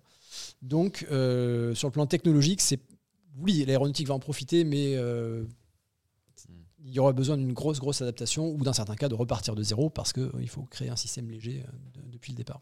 En tout cas, il y a- ce sont des nouvelles encourageantes quand même. Mm. C'est oui, des, ouais. des trains qui Mm. fonctionnent à, à- à l'hydrogène euh, en service. Donc euh, voilà, pourquoi pas l'avion hein. Exactement. C'est- Et un jour, alors effectivement, pourquoi pas l'avion? Alors ça, c'est une question qui, qui est plus, euh, en- encore plus importante qu'il n'y paraît. Les cycles de mise au point. Alors, on a vu que dans d'autres secteurs, euh, les produits, les, les véhicules sont en service ou sur le point de l'être. Le bateau à hydrogène est sur le point d'être mis en service. C'est un gros bateau hein, qui fait des petits trajets, mais un gros bateau quand même. Euh, les cycles de mise au point dans ces autres secteurs, train, bateau, camion, sont plus courts. Donc, on peut très bien imaginer que dans quelques années, l'aéronautique sera finalement le seul secteur qui n'a pas encore l'hydrogène. Et là, tout le monde, au lieu de dire oh là là, l'hydrogène, c'est un, un rêve d'ingénieur, ça n'arrivera jamais, euh, tout le monde dira mais, mais qu'est-ce que vous fabriquez? Pourquoi est-ce que vous n'en êtes pas encore euh, Pourquoi il n'y a pas encore d'avion à hydrogène Euh, Vous êtes en retard? Ça, ça, on peut très bien imaginer euh, un scénario, une perception, euh, une telle perception dans quelques années. En tout cas, voilà. Les- Ouais. Merci beaucoup, euh. Thierry. C'est passionnant. On, on reparlera évidemment euh, de, de- de l'hydrogène dans, dans de futures émissions parce que c'est un sujet. euh, Vraiment à suivre de près dans les années qui viennent. Alors, Ouais, je, je mettrai peut-être un, bémol. Bon, vous, vous l'avez compris, euh, au ton, je pense, enthousiaste euh, Mm. de ma voix, que, que sur le plan technologique, ça avance vite. Euh, Est-ce que ce sera la panacée? Est-ce que ça permettra à l'aéronautique de continuer à, à voler Enfin, Est-ce qu'on continuera à avoir autant de vols en disponibles Est-ce qu'on pourra continuer Mm. à voyager autant en avion dans les décennies qui viennent? Euh, Je suis pas sûr que l'hydrogène le permette. On n'arrivera peut-être pas à en produire suffisamment. Euh, Déjà le SAF. euh, bon, voilà, déjà, déjà les carburants durables, c'est pas évident. faut, Ouais. ouais, ouais. Donc voilà, c'est répondre à- aux besoins, à la demande. Et puis il y a une question, le, le coût aussi. Euh, Est-ce qu'il question y aura un impact sur le prix du billet euh, d'avion Euh, Euh, c'est c'est pro. Alors honnêtement, bah, écoute, produire, un sujet on en prochaine, pas encore là, euh, le, voilà. le sujet est vaste, Mais- un sujet à approfondir lors d'une prochaine chronique. le coût du SAF et de l'hydrogène. Merci Pour pour la une question. C'est passionnant. Qu'est-ce que vous en pensez euh, J'ai plein Les de plus questions, jeunes de la mais table, vas-y, vas-y. Non, Ah mais oui. parce qu'on on, on parle du, du poids et le fait que euh, l'hydrogène euh, soit plus léger que le Mhm. kérosène. Mhm. Et d'un autre, côté, on parle de la pile à combustible, enfin des piles à combustible qui seraient trop lourds. Mhm. Alors du coup, il n'y a, il y a pas une balance, euh, le fait que euh, bah, le, le- le- le carburant soit plus léger et que la batterie soit plus lourde, est-ce que ça s'équilibre pas à un moment donné? Je sais pas. Euh, bah, c'est une super- Alors, j'ai pas la réponse, euh, mais c'est une super Euh, question. bah, désolé, Euh, non, c'est une super Ah, question. Pour les prochaines. Ouais. C'est une super question. Euh, oui, au passage, euh, donc on disait plus léger, plus, je crois que je l'ai mentionné, plus volumineux, mais le rapport c'est de 1 à 3. Donc, Oui, c'est ça. bah, je sais plus si j'avais mentionné. Ouais, Donc Oui, trois, oui, fois bien plus sûr, léger, sûr. trois fois plus léger, mais trois fois plus volumineux. C'est très Oui. paradoxal. Donc euh, il faut donc un carburant léger, mais qui demande de grands volumes. Plus de stock. ouais, D'où les, les- de la forme stockage. des prototypes d'Airbus, c'est que- c'est presque une aile volante. Alors l'aile volante, c'est- ouais, mais là le- l'idée de l'aile volante n'est pas tellement liée à l'hydrogène, c'est Euh, plutôt lié à au une stockage. aérodynamique. Plus l'aérodynamique, d'accord. Aérodynamique améliorée, Mhm. puisque tu as un carburant qui est difficile à transporter, qui est cher probablement, euh, bah, autant consommer le moins possible. Et Mhm. donc, euh, ok, on franchit le pas et on passe de la formule L plus fuselage à une formule d'aile volante. C'est un lien indirect. Euh, donc sur le, sur le poids, oui, pile à com- alors j'ai pas le chiffre d'ailleurs, de combien une pile à combustible est-elle plus lourde? Je ne Hmm. sais pas, je pense que même Je- Universal Hydrogène, euh, ils doivent pas donner le chiffre. On se tourne vers le Euh, chat. Ouais, on verra euh, ce que le peut-être- chat, Peut-être euh, que quelqu'un sait. On a plein de questions à vous poser, le chat. hein, Manifestez-vous. euh, eh oui. euh, Bon, en, ter- en Euh, termes d'ordre de grandeur, je pense que le carburant, c'est plusieurs dizaines de tonnes sur un, avion moyen courrier.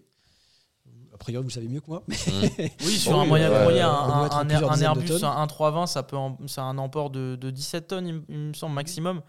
Euh, mais là, par exemple, pour un Paris Lyon comme ce matin, euh, ça consomme peut-être 2-3 tonnes. Pas plus. Non. Bon, c'est toi qui sais. Non, non. Et- On a des réactions intéressantes là. Ouais. Et sur le- une pile à combustible. Euh, ouais, non, ouais, Alors vraiment là. à creuser. Écoute, je- merci pour la question. Ouais. Deux questions. deux Ouais, non mais Très voilà. bien, très bien. On a beaucoup de points fixes j'en à venir reviendrai. autour de l'hydrogène. Vous avez d'autres réactions sur le chat? Euh, ouais, Oui. d'autres réactions, ouais. Euh, Franck May, du coup, qui dit l'aile volante offre énormément de volume euh, à poids égal, donc elle est quand même particulièrement adaptée aux carburants volumineux comme l'hydrogène.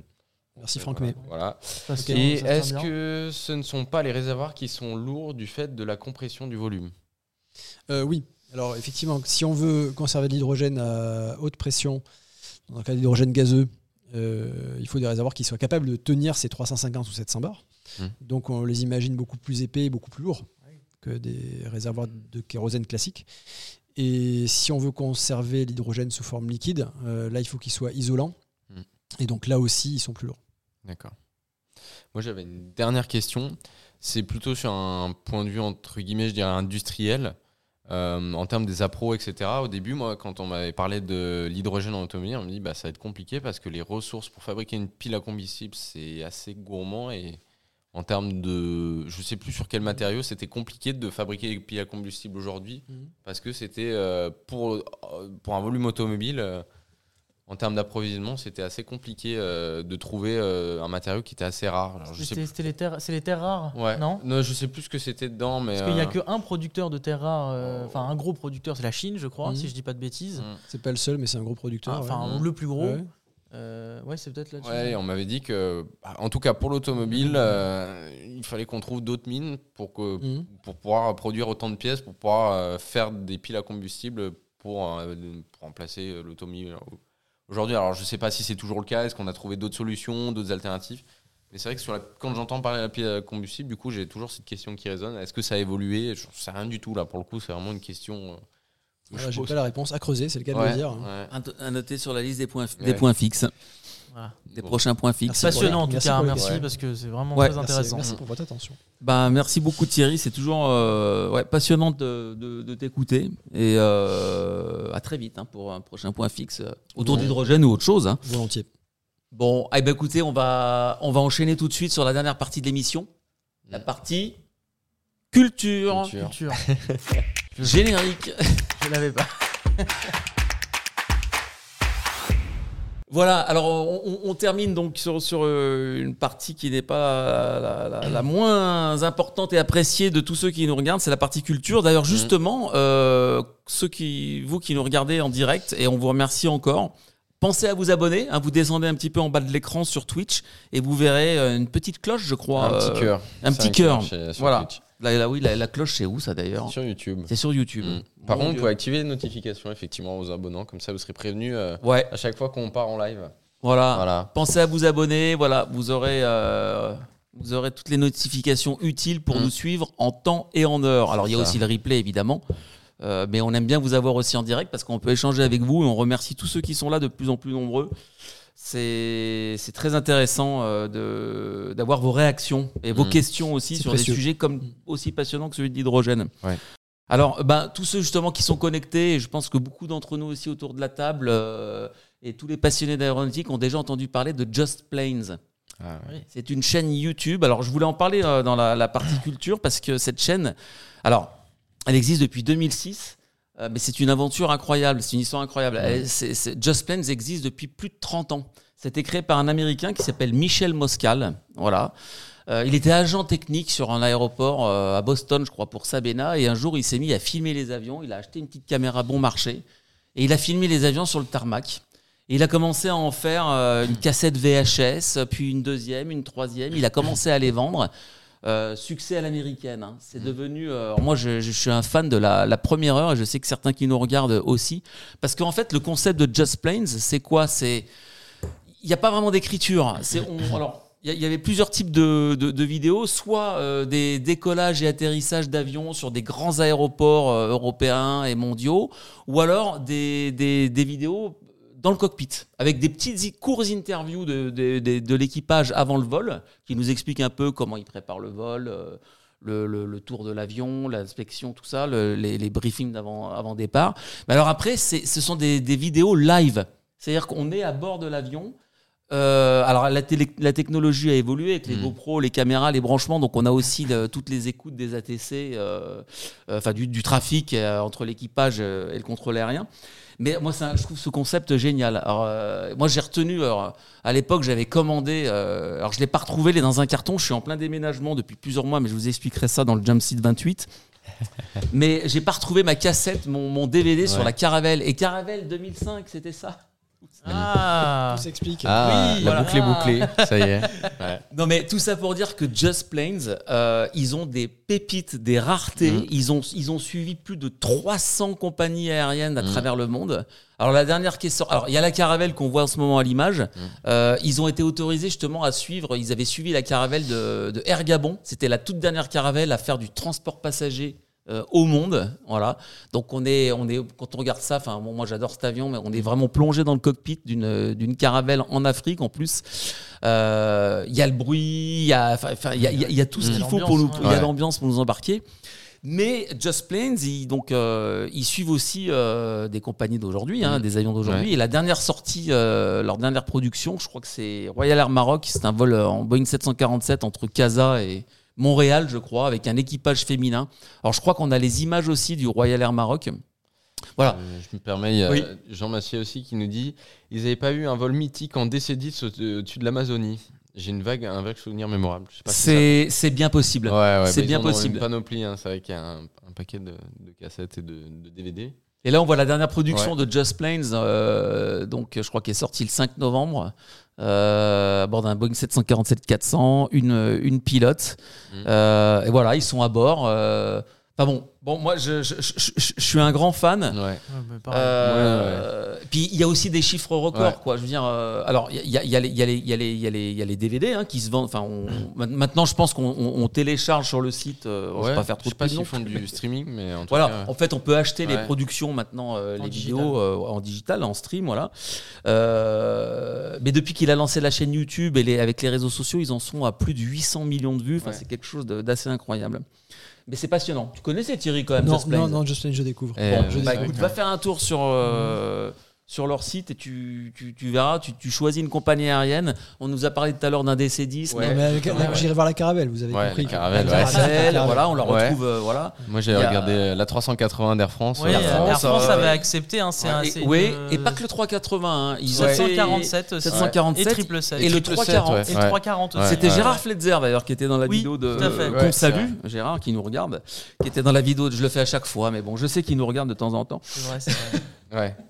Bah, c'est non. très utile pour les passionnés euh, d'ailleurs, Ouais. qui font du- de la simulation, ce genre de vidéo, puisque ça, per- ça permettait à l'époque d'avoir un aperçu de ce que c'était vraiment le, le travail en équipage. Euh, Voilà. C'était très, très, très utile. Bon, Parce que le après, concept a évolué effectivement pendant le vol. euh, Il Ouais. y, a, il y a des interviews du commandant de bord ou du, copi- Mm. du- du- de l'officier pilote de ligne qui explique un petit peu euh, Ce qu'il va faire ou ce qu'il a fait. va faire, ce qu'il a fait, qui montre un petit peu le le- l'appareil, les avioniques, les caractéristiques de chaque avion. Euh, c'est- hyper intéressant. Enfin, Ouais, puis enfin moi encore une fois, ce que je trouve génial, c'est un concept tellement tout simple à la base, quoi. Ouais, juste des euh, caméras. mais ils, ouais, ils, ils avaient, alors, je confonds peut-être avec euh, Pilot, Pilot Eye, Eye, mais ils avaient une phrase récent. vraiment qui était assez simple Mm. six caméras, euh, deux pilotes euh, Ouais. et un vol. Et enfin, c'est vraiment le concept euh, de base, quoi. Euh, Enfin, moi, je vois mm, personnellement en tant que passionné, même bah, du coup euh, élève et après euh, pilote. Je sais pas si c'est pareil pour toi, Jeff. Euh, donc, du coup, je, je regardais un paquet de, de- de vidéos comme ouais, ça. ouais. Ah ouais. En attendant de pouvoir attaquer les cours ou voilà ou même pour s'inspirer justement des vols en réel après qu'on faisait- enfin que je faisais sur le simulateur. Euh, c'est un puits d'informations euh, de voir même comme une, comment une compagnie tourne d'une compagnie à une autre. On voit que c'est pas du tout les mêmes procédures, ils font pas du tout les mêmes choses. Franchement, c'est des. Alors, par contre, je voulais juste dire que c'est c'est des, des cassettes un peu particulières ou des DVD un peu particuliers parce que c'est des DVD qui durent pas euh, comme un film une heure et demie ou deux heures. C'est des fois des des Il y a pas beaucoup de montage. sans peu de Voilà. coupures qui durent 5 ou 6 heures. Ouais, ouais. Mais alors, quand, en tant que passionné, c'est vraiment incroyable parce que en plus du vol, ils se permettent de mettre euh, euh, le paysage, etc. Donc Voilà, en fait, c'est vraiment un voyage, quoi, justement. Ouais, voilà, c'est vraiment un voyage à part entière et c'est vraiment. Voilà, quand on regarde. On en prend de plein les ça- yeux. Voilà, ça dure longtemps, mais c'est hyper. euh, Enfin, c'est vraiment un kiff, quoi. En fait, on, vit- on vit vraiment le vol euh, en- dans le cockpit. quoi. Voilà. Et ils ont fait des séries spotting aussi aux, abords des aéroports. Ouais. Ils commençaient comme ça. hein. Mm. Moi, pour l'anecdote, euh, j'allais spotter à Saint-Ex euh, dans mon plus jeune âge. Et j'allais voir les avions en vélo. hein. Je partais du Lyon. Enfin, je ne vais Ouais. pas vous raconter ma vie, mais. euh, et un jour, je vois un gars avec une caméra sur un escabeau par-dessus le grillage. Il filmait les arrivées à, à Satola, ça à l'époque. Et je, lui- je lui ai demandé pour s'il faisait ça pour. Il m'a dit je fais ça pour Just Planes. Il a, il a un réseau de pigistes à travers le Ah monde. ouais, c'est euh, énorme. Qui. Ouais. Enfin, c'est C'est voilà. c'est la beauté de la passion.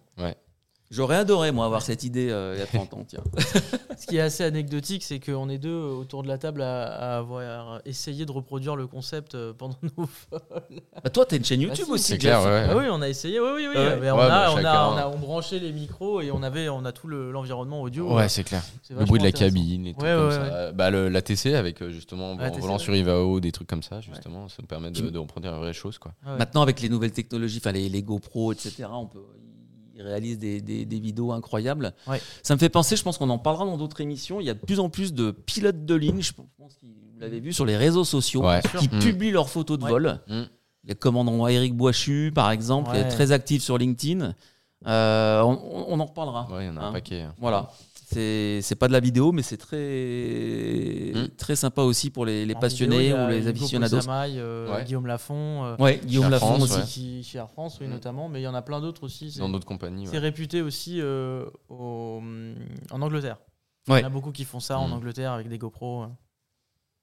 Voilà, donc on, on reparlera certainement de, de ce concept de, de, de spotting euh, aux abords des aéroports ou dans les cockpits euh, pour, vivre, euh, pour vivre un vol euh, avec, les, avec les équipages comme si on y était. Mon cher Antoine, c'est à toi. Ouais, on à moi, on ça y revient sur la simulation. Évidemment, Ouais. on va reparler un petit peu de ta chaîne aussi, enfin de, ton, de ta, ta compagnie virtuelle, Jeff, avant de terminer. Kerbal Space Program, donc c'est un jeu de simulation de vol spatial. Ouais, alors de simulation Hein plutôt ouais, spatiale, ouais. Mais Ouais. euh, pas que. On, Pas que. On va discuter un peu. Ouais. Euh, ouais, ça, c'est- alors, Version 2. Version 2, voilà. Ça faisait un petit bout de temps que, que les joueurs de la version 1 attendaient une version 2, parce que la première version date que de 2015, mais bon, ça commençait un peu à dater au niveau des graphismes. Là, normalement, vous avez la version 1, donc du coup en vidéo, qui passe derrière. Donc euh, KSP, c'est quoi? Euh, En fait, euh, donc ça, ça reprend les mots Kerbal Space Program. Donc c'est un jeu de simulation de vol spatial développé par une société mexicaine qui s'appelle Squad, qui était à la base pour Microsoft, pour Windows en fait, macOS, Linux, et puis après a été déployé sur les consoles de jeux type, type PlayStation 4 euh, et Xbox. Donc euh, dans le jeu, le joueur dirige en fait un programme spatial naissant, doté d'un personnel et euh, d'un équipage euh, d'extraterrestres humanoïdes verts connus. Ils leur ont donné des noms, ça s'appelle les, les Kerbal en fait. Et en gros, le jeu propose un moteur physique orbital réaliste permettant donc de, de, faire des manœuvres orbitales réelles, des orbites, des transferts, des transferts dans l'espace, des rendez-vous orbitales. Donc c'est un outil qui est très poussé. La première version a donc euh, été publiée. euh, donc les bêtas ont commencé le 24 juin 2011. Donc les bêtas, c'est vraiment les euh, versions de base en fait où ça aide au développement. Et ensuite le produit fini est sorti en 2015. Après donc à l'issue des, versions bêta. Le programme le programme spatial Kerbal est pris en charge donc par l'utilisateur qui donc va en fait comme un programme spatial euh, évoluer. C'est-à-dire que en fait vous avez un arbre de compétences dans le dans le jeu slash simulateur qui vous permettent d'évoluer et de débloquer des compétences comme on aurait pu le faire sur, sur la conquête spatiale par exemple. Des nouveaux ordinateurs des nouvelles possibilités etc après vous avez aussi un mode de- donc ça c'est le mode de, on va dire euh, histoire. Et après vous avez un mode entre guillemets bac à sable où vous pouvez faire ce que vous voulez.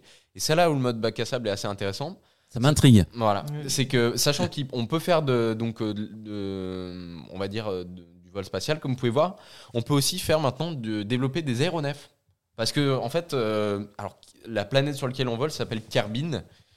En gros, ça représente la, la planète Terre. hein. Et vous avez un pareil un astre en orbite euh, en, en satellite si je dis pas de bêtises, qui est la Lune, qui est à peu près la même chose, qui reprend les mêmes conditions de pesanteur sur la Terre et sur, euh, je crois que sur Kerbin, dans le, donc en gros sur l'équivalent de la Terre, les conditions de pesanteur sont un peu moins importantes que dans la réalité de nous. C'est-à-dire qu'en gros, euh, pour faire court, en gros, le- la gravité n'est pas la même euh, d'un astre à l'autre. Mhm. Oui, bah, comme la Lune et Mars, par exemple, hein, c'est- bêtise, Mhm. voilà.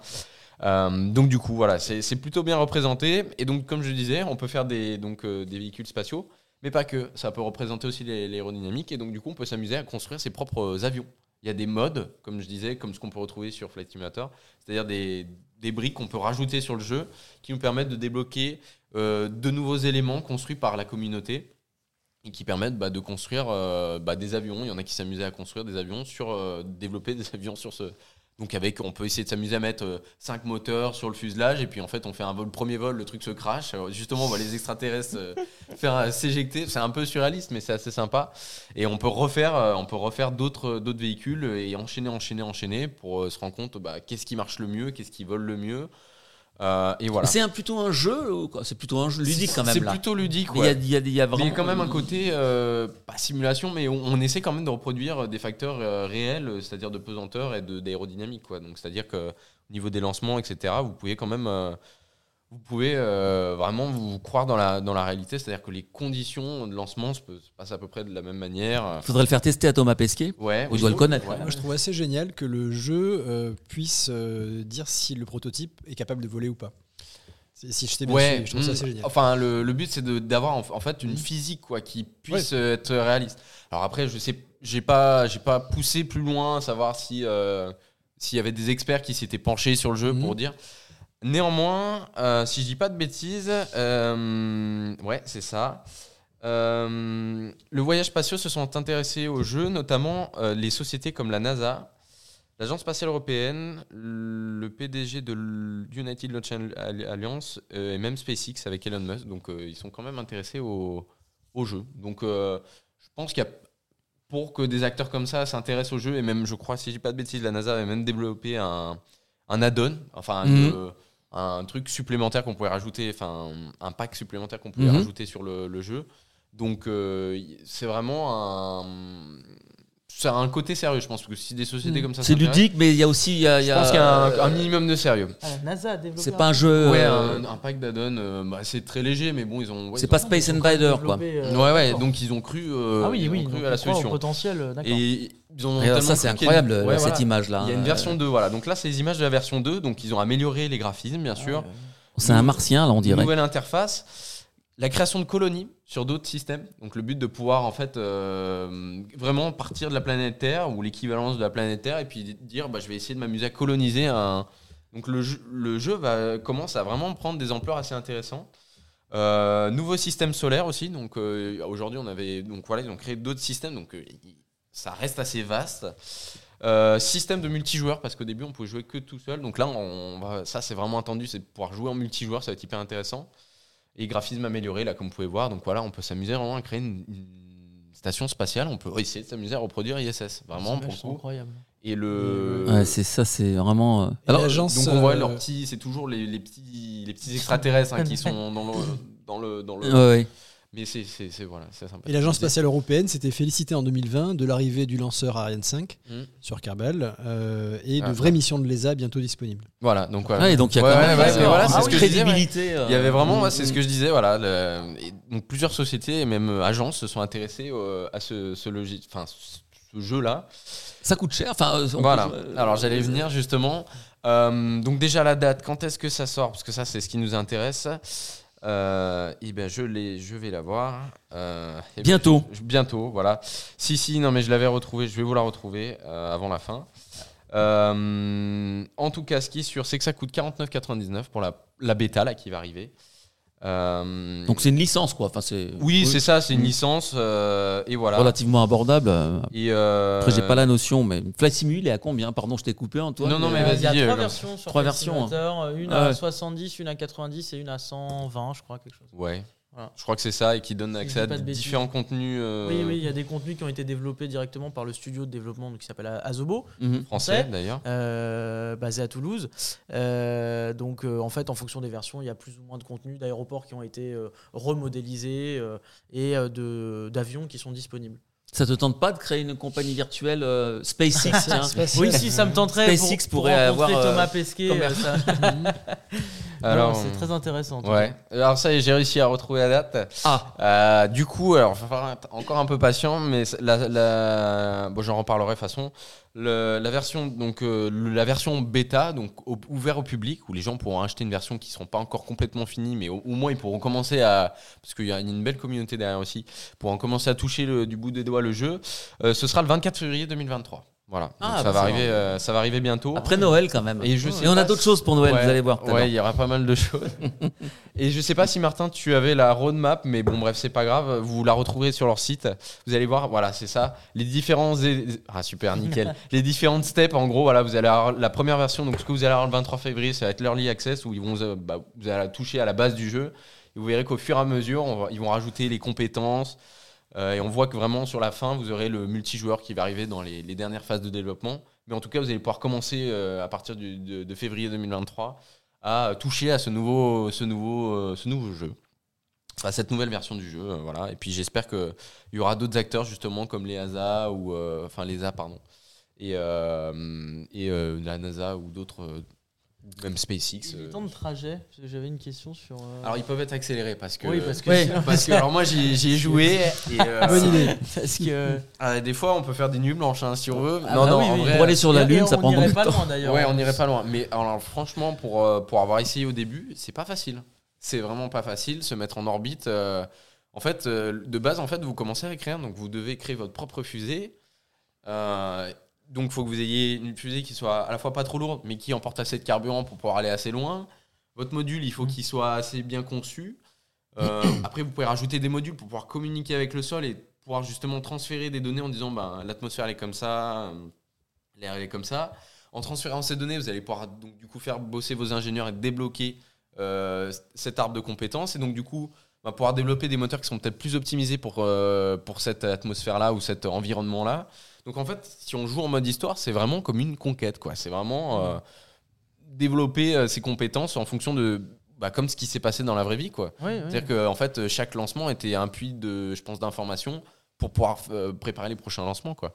Il faut un joystick, non? Enfin, il faut un équipement pas. spécial juste avec un clavier. Alors, on peut avoir un joystick pour euh, piloter. euh, Pour se mettre en orbite. ouais, euh, je fin. crois que je jouais à la manette à la fin. Ouais. Mais au clavier, ça se le jeu est quand même bien foutu pour pouvoir commencer au clavier.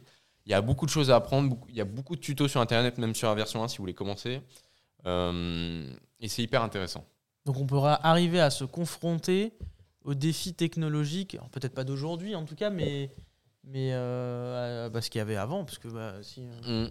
Ouais, ouais. On peut vraiment s'il s'amuser. faut euh, choisir en quel, quel booster faut prendre en Voilà, fonction c'est du ça. rapport poids. euh, Ouais, c'est ça. Quel booster prendre euh, Euh, quelle version du booster aussi Parce que dépendant de- du type de voyage qu'on veut faire, si on souhaite aller vachement loin ou vachement plus. bah, c'est peut-être pas les mêmes optimisations, les mêmes consommations, les mêmes puissances, les mêmes vitesses.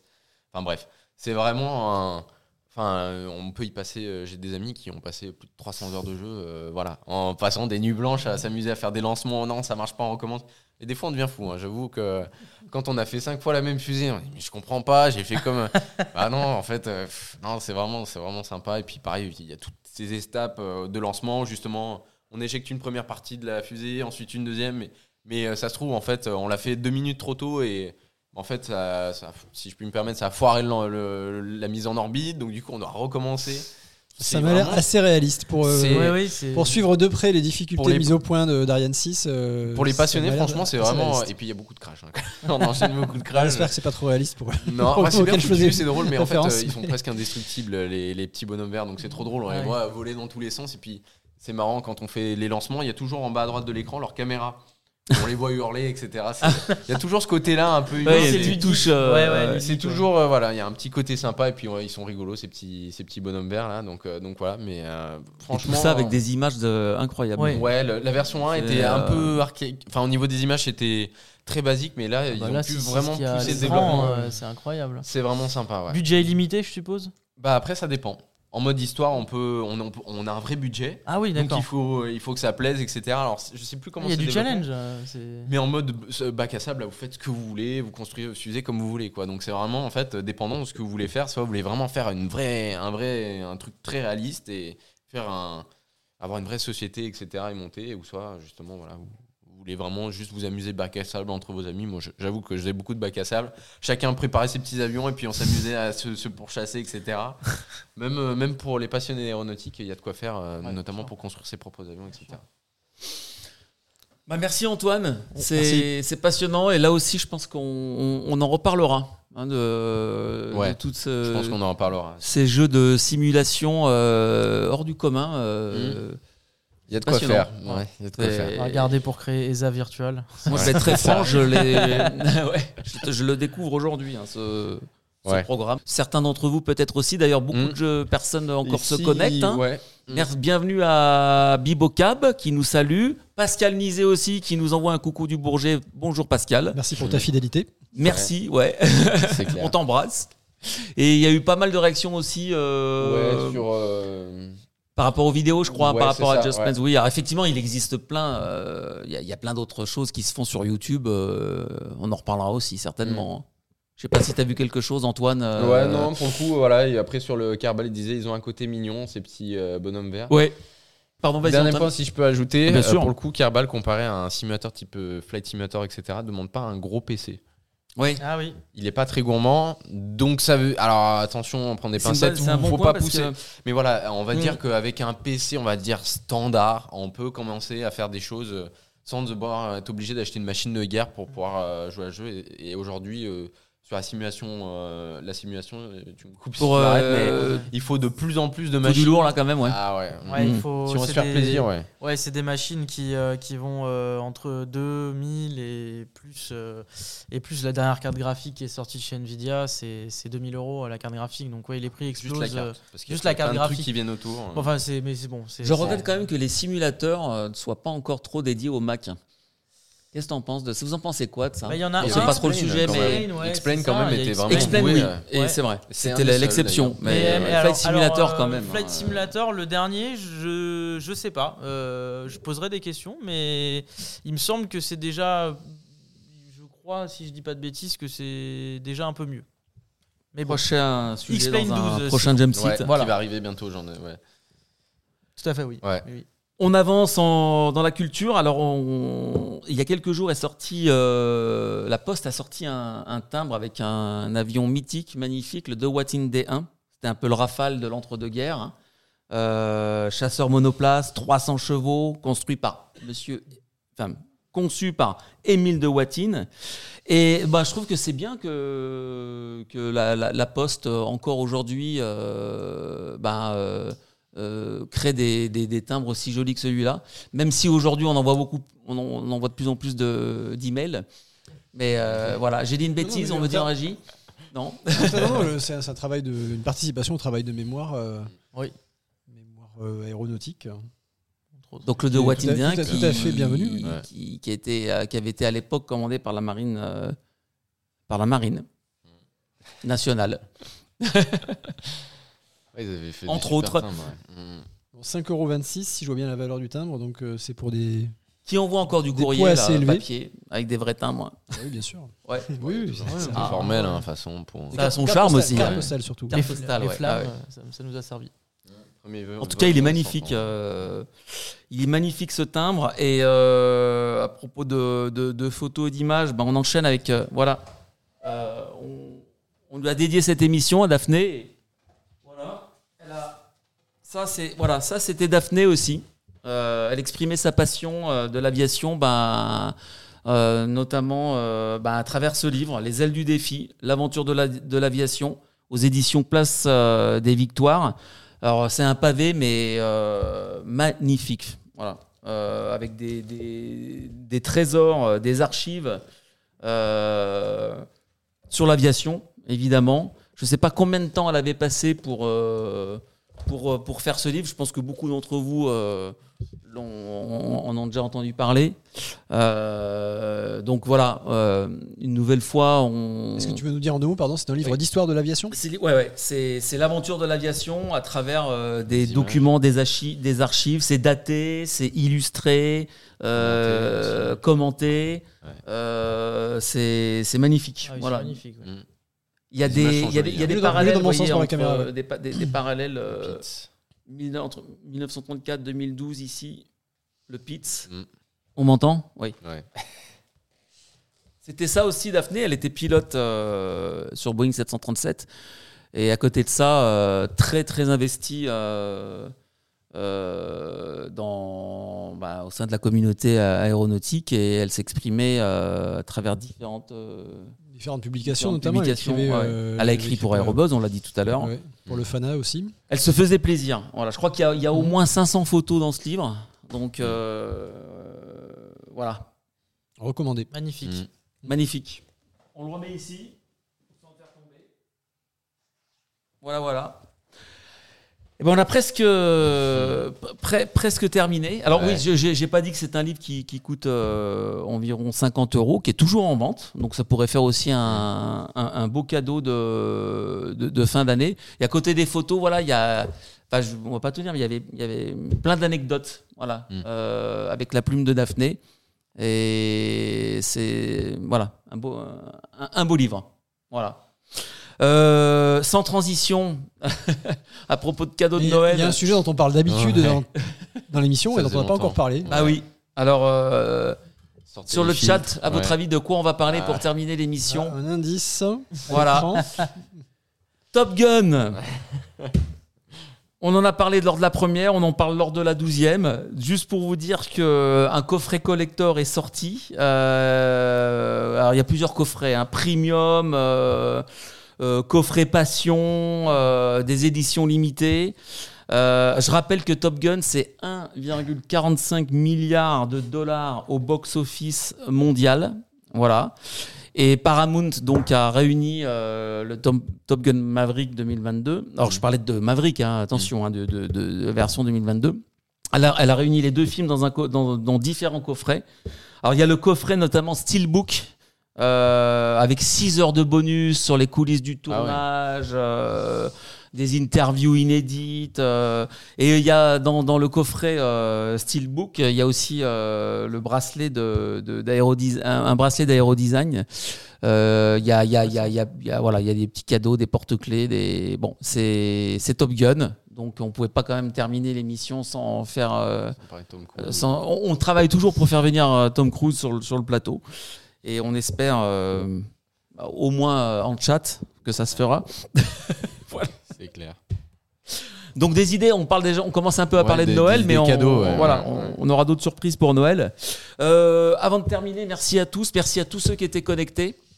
Merci de nous suivre. N'oubliez pas que vous pouvez, re- n'oubliez pas de vous abonner à l'émission. hein, c'est très simple. En bas de, en bas de, vo- de votre écran, il y a un petit cœur. C'est ça, hein, c'est bien un cœur. hein. Ouais, c'est ça, un petit cœur Voilà. et, euh, et activer les notifications. Voilà. Et puis on peut, vous pouvez nous revoir en, en replay. Jeff, merci. On termine avec toi. Merci Jeff. Bah, merci En résumé, vous, alors euh, le, le, le monde de le- la communauté de la simulation, euh, du simulateur de vol a un bel avenir devant, devant, devant elle. euh. Je Ouais, l'espère. En tout cas, elle est intimement liée euh, à l'aviation réelle et il faut pas l'oublier. Ouais. Voilà. C'est ah oui, c'est ça. hein, qui a- Tu l'as qui très a- bien expliqué. ouais. C'est, voilà, bien résumé. Virtuel, mais réel. Mais réel, euh, en tout cas très proche euh, du réel. Et c'est souvent la première euh, porte d'entrée de, de ce fameux secteur et de cette passion qui nous anime tous. En tout cas, on te souhaite. euh, Merci beaucoup de m'avoir invité. Ouais, de bientôt trouver euh, une place dans un poste de pilotage. Bientôt, j'espère. Ouais. On va Bon. voir, oui. voilà. On verra tu suite. nous voir. Avec plaisir. Bon, très bien. Merci à tous. C'était Jump Seat 12. On se retrouve à- euh, dans deux semaines. Voilà, mardi midi, dans deux semaines. On sera très heureux de vous retrouver avec de nouveaux sujets. Euh, N'oubliez pas de, aussi de nous revoir en replay si vous voulez, de vous abonner. Et puis, ah oui, Top Gun, l'incontournable, quelqu'un dit sur le, sur, Ouais. sur le chat. À très bientôt et voilà, mer- merci, euh, merci d'avoir été une nouvelle fois présent. Merci à tous de nous avoir suivis. On se retrouve très bientôt sur le Jump Seat, sur Twitch. Alors n'oubliez pas d'activer la petite cloche sur le compte Twitch pour être averti des prochaines émissions et pour nous suivre en direct. À bientôt.